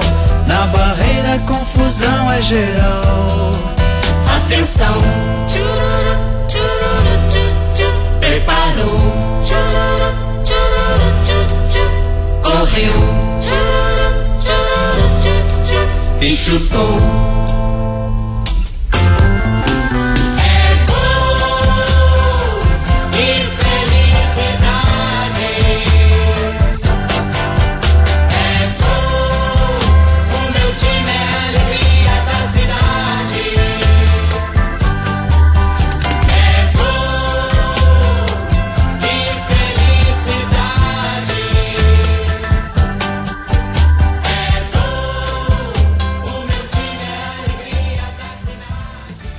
Curioso é que esse lance retratado na música jamais existiu, mas foi suficiente para colocar o Paulo César Caju para sempre na história da MPB. Anderson, podemos dizer que essa história é muito bem contada e até trazendo elementos de felicidade, de emoção, são o carro-chefe do marketing esportivo? é o principal atributo, Carol. É, a gente, isso é um chavão até dizer, né? Tem o pessoal mais purista nem gosta de falar que o marketing esportivo tem como se fosse o quinto P. Isso, eu acho que é um pouco de mau humor de quem não é do esporte, porque o esporte é um território mais informal, né? É, eu não diria que existe um quinto P, não existe um quinto P em nenhuma literatura é, de, de marketing esportivo. O que existe efetivamente é o fato de que a paixão, a emoção que o esporte gera é um grande catalisador. E, e aí, quando a gente ouve aqui os, o depoimento do Lenin, das ações que estão sendo feitas, a história incrível da rede, do Véu do Noivo, a gente vê isso. Quer dizer, o que você busca, quando a gente pensa no Maracanã e das pessoas que lembram da, da geral, você está buscando sempre essa emoção.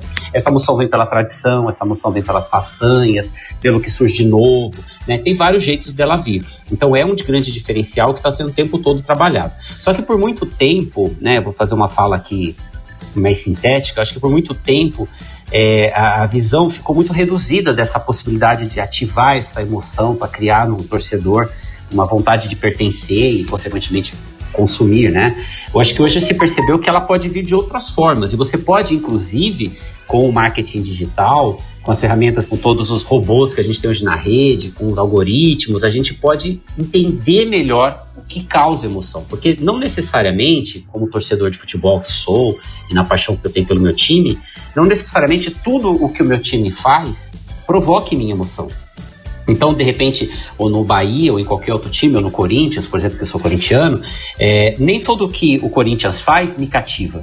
Então, pro, pro Corinthians, ou pro Bahia, ou para qualquer outro time, São Paulo, Flamengo, você entender quais ações você toca diretamente um determinado público ou outro, isso é, é, fundamental. E aí que com as ferramentas do marketing digital de hoje, você tem soluções incríveis, né? Isso, inclusive, hoje está mudando, é um assunto mais complexo que foge do território do marketing, chega a, do, do marketing esportivo, vai chegar no marketing político, quando a gente pensa aí em fake news e decisões sobre eleição, Brexit, tem várias literaturas que falam o quanto se estudou comportamento em rede social para se construir narrativas para cativar públicos.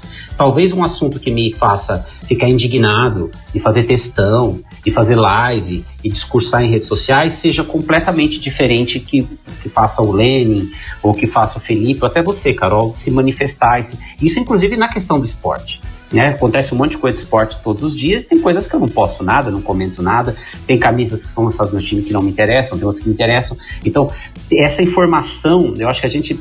Não é porque a gente está falando de emoção que informação não faz diferença, é o oposto.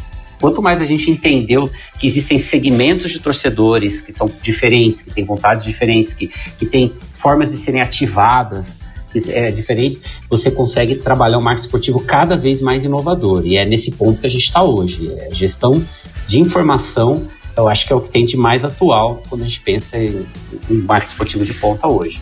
Esse é o nosso 22 segundo episódio do Passes em Passes. E agora a gente vai para o nosso queridíssimo quadro Ondas do Leme.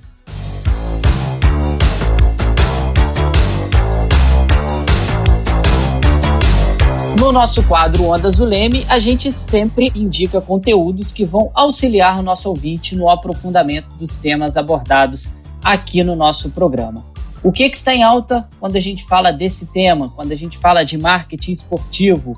Anderson, tem algum filme, livro, artigo, alguma coisa específica que você gostaria de recomendar para os nossos ouvintes que estão amando o programa de hoje e querem se aprofundar nesse tema? Vamos lá, deixa eu dar uma, pensar umas dicas legais aqui. Acho que tem várias coisas interessantes. Por exemplo, acho que estudar o que está sendo feito agora, né? Observar o que está sendo feito em termos de, fi, de pandemia, né? Fim de pandemia é um absurdo falar, mas enfim, a gente está longe de ter uma vacina. Mas desse momento que as pessoas estão tentando achar um, entre aspas, novo normal, tem muita coisa legal que está acontecendo, está gerando muita reflexão. É, particularmente, é, por exemplo, a Netflix, né, no meio dessa confusão toda, lançou uma série muito legal é, sobre o Michael Jordan, né? Para quem gosta, eu acho que é legal. É, eu até, é, que eu acho que deixo de dica em termos de audiovisual.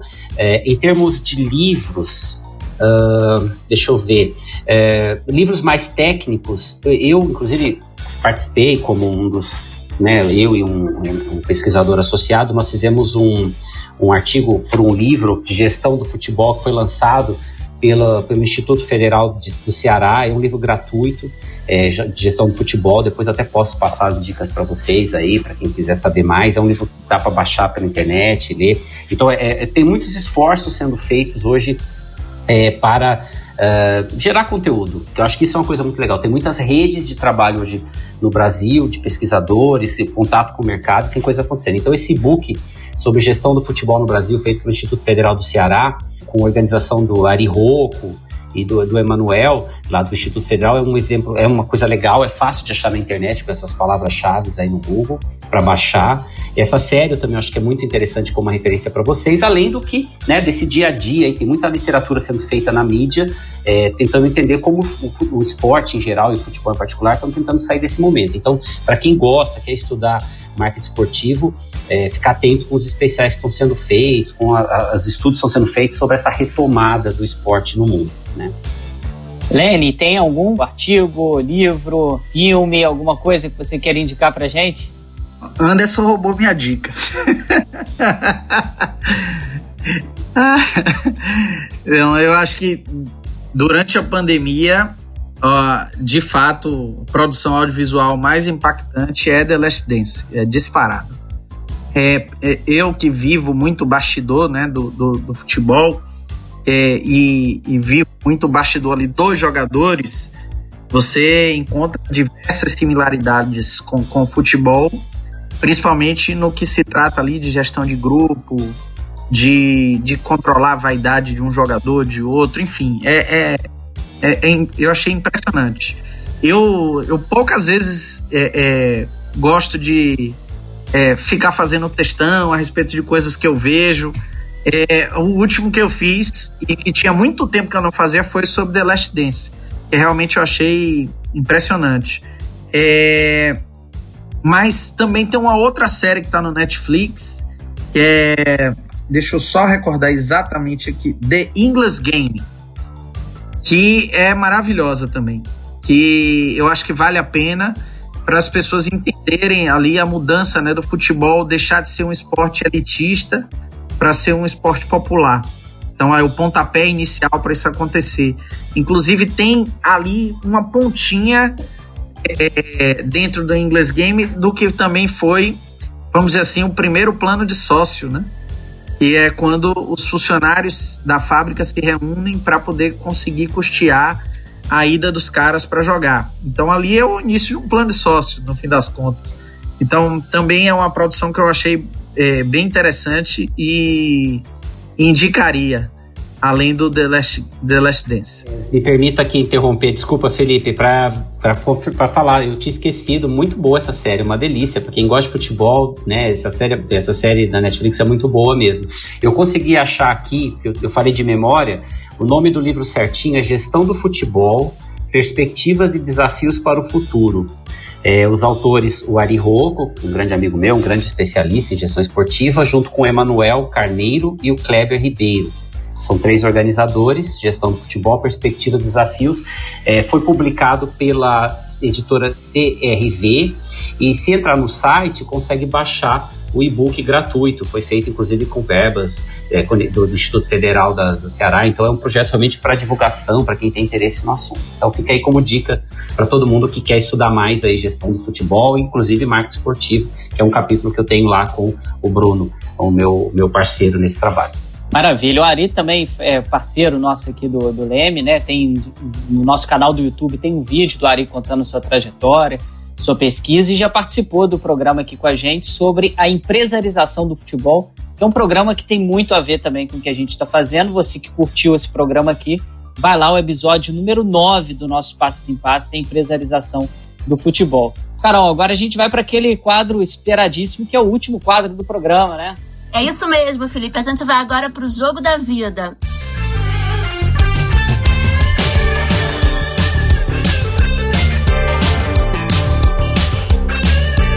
Anderson, você já disse que é corintiano. Qual é o seu jogo da vida?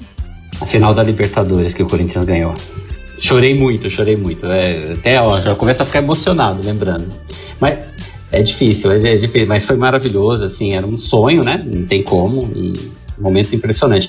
Também é muito legal pensar que é, o meu clube, já que vai ter um momento clubismo, então me permitam, né? é muito legal pensar que meu clube né, é legal e doído ao mesmo tempo pensar que depois do, do, do título mundial que o Corinthians conquistou, nenhum, tipo, nenhum clube brasileiro ainda conseguiu é, né, de novo, isso é preocupante. Aí eu volto ao meu lado racional, quem trabalha com marketing. Isso, eu achava que o Flamengo ia conseguir, infelizmente não deu. Mas é, em sofá mostra o quanto temos um trabalho árduo ainda pela frente na gestão aqui do, do esporte brasileiro, do futebol brasileiro, porque a briga está pesada e o futebol brasileiro está perdendo espaço muito rápido, assim, muito fortemente. Eu digo para provocar os meus alunos em situações de palestra que nós fomos no século passado o país do futebol. Não sei se seremos nesse. Maravilha, Anderson. Lene, esse quadro é, a gente sempre pergunta qual o jogo mais impactante da vida do nosso entrevistado, do nosso convidado, qual jogo marcou a sua história, em qual momento você sentiu assim que o esporte ia fazer parte da sua vida para sempre. Pode ser um jogo do Bahia ou alguma experiência que você teve como eh, quando criança, jogando algum campeonato ou alguma outra situação. Ah, inevitavelmente vai ser do Bahia, não tem pra onde correr. Agora, é engraçado porque o jogo é, nem sempre o mais marcante é o do maior título, né? Eu vi o Bahia ser campeão brasileiro em 88, mas eu tinha 7 anos. Então, eu vivenciei minha casa, muita emoção de meu pai, de meu irmão. É, lembro perfeitamente de tudo, é, mas não foi o meu mais emocionante. É, até pela questão da maturidade.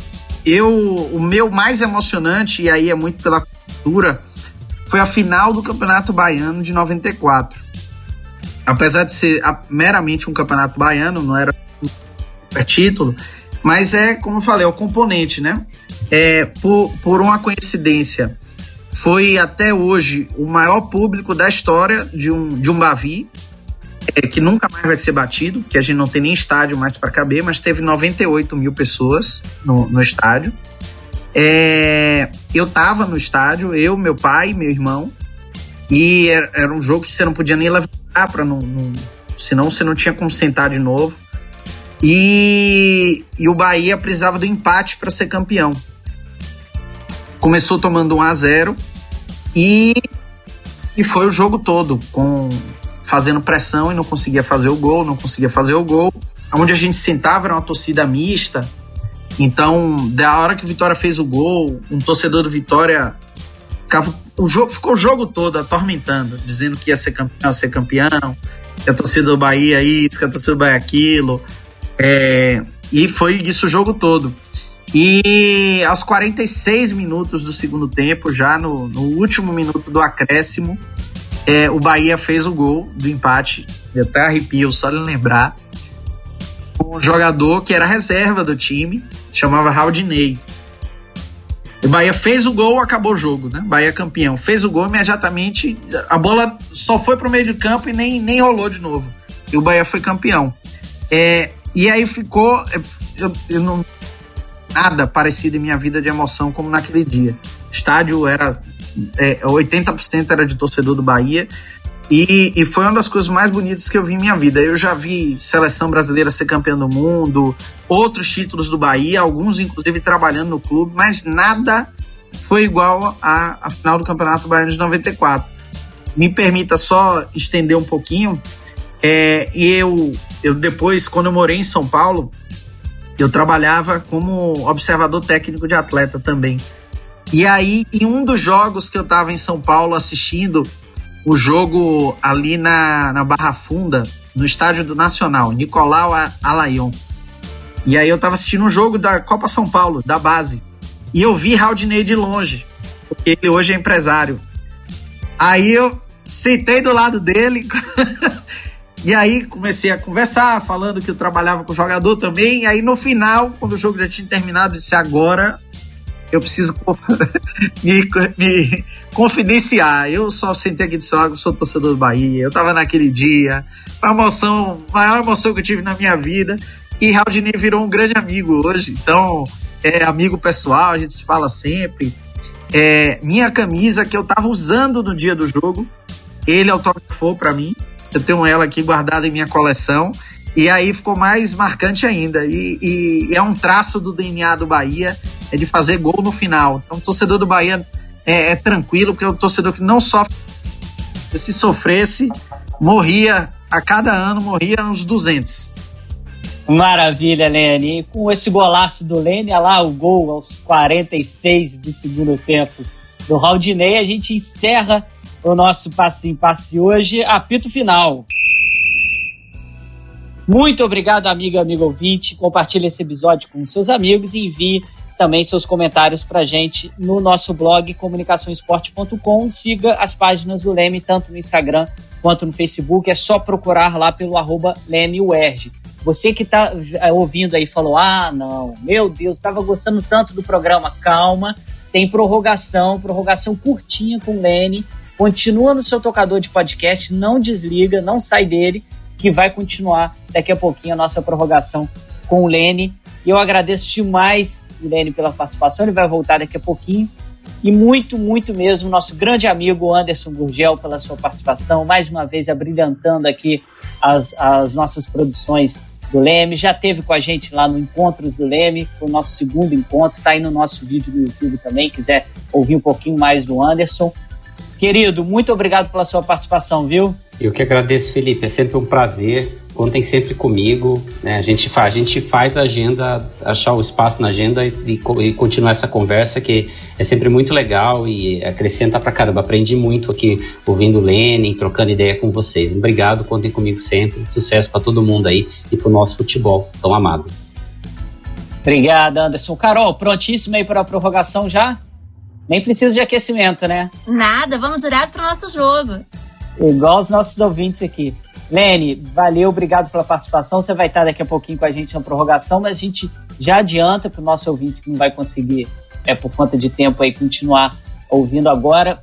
Foi brilhante a sua participação aqui com a gente, foi uma aula, toda fala sua, assim, acho que tem que o pessoal pegar, fazer o recorte, colocar para as escolas aí do pessoal que gosta de gestão esportiva, de marketing esportivo, de como se fazer uma gestão esportiva competente e que não precisa, como falei lá no início, né, focar apenas o que eu quero focar no lucro e na receita do clube. Dá para fazer isso e ao mesmo tempo ter o seu lado social, da responsabilidade social do clube, como você mencionou e brilhou aqui com a gente. Muito obrigado, viu, querido? Eu que agradeço o convite, é sempre um prazer poder participar, falar das coisas que o Bahia tem feito. Agradeço demais aí também prazer conhecer Anderson através aí dessa, desse canal me estreitar aí, manter diálogo sempre que quiser. É, e com vocês também. Canal sempre aberto, Bahia de portas abertas. Espero ter conquistado novos torcedores do Bahia. abraço a todos. Yeah, vai conquistar mais ainda daqui a pouquinho na prorrogação. Carol, daqui a pouquinho a gente se encontra. Só lembrando vocês, Passo em Passo é uma realização do Laboratório de Estudos em Mídia e Esporte e do Audiolab da UERJ, com roteiro e produção da Carol Fontinelli, por isso que o programa estava tão bom assim. Direção do Fausto Amaro e minha Felipe Mostaro e edição do nosso querido amigo Leonardo Pereira, que junta tudo isso que a gente faz aqui para você poder ouvir. Nosso programa é quinzenal, a gente espera vocês no nosso 23 episódio. Tem muita coisa boa por aí ainda, inclusive a nossa prorrogação agora. Mais coisas sobre o Bahia com o Lene. Passes em passes, o esporte como você nunca ouviu.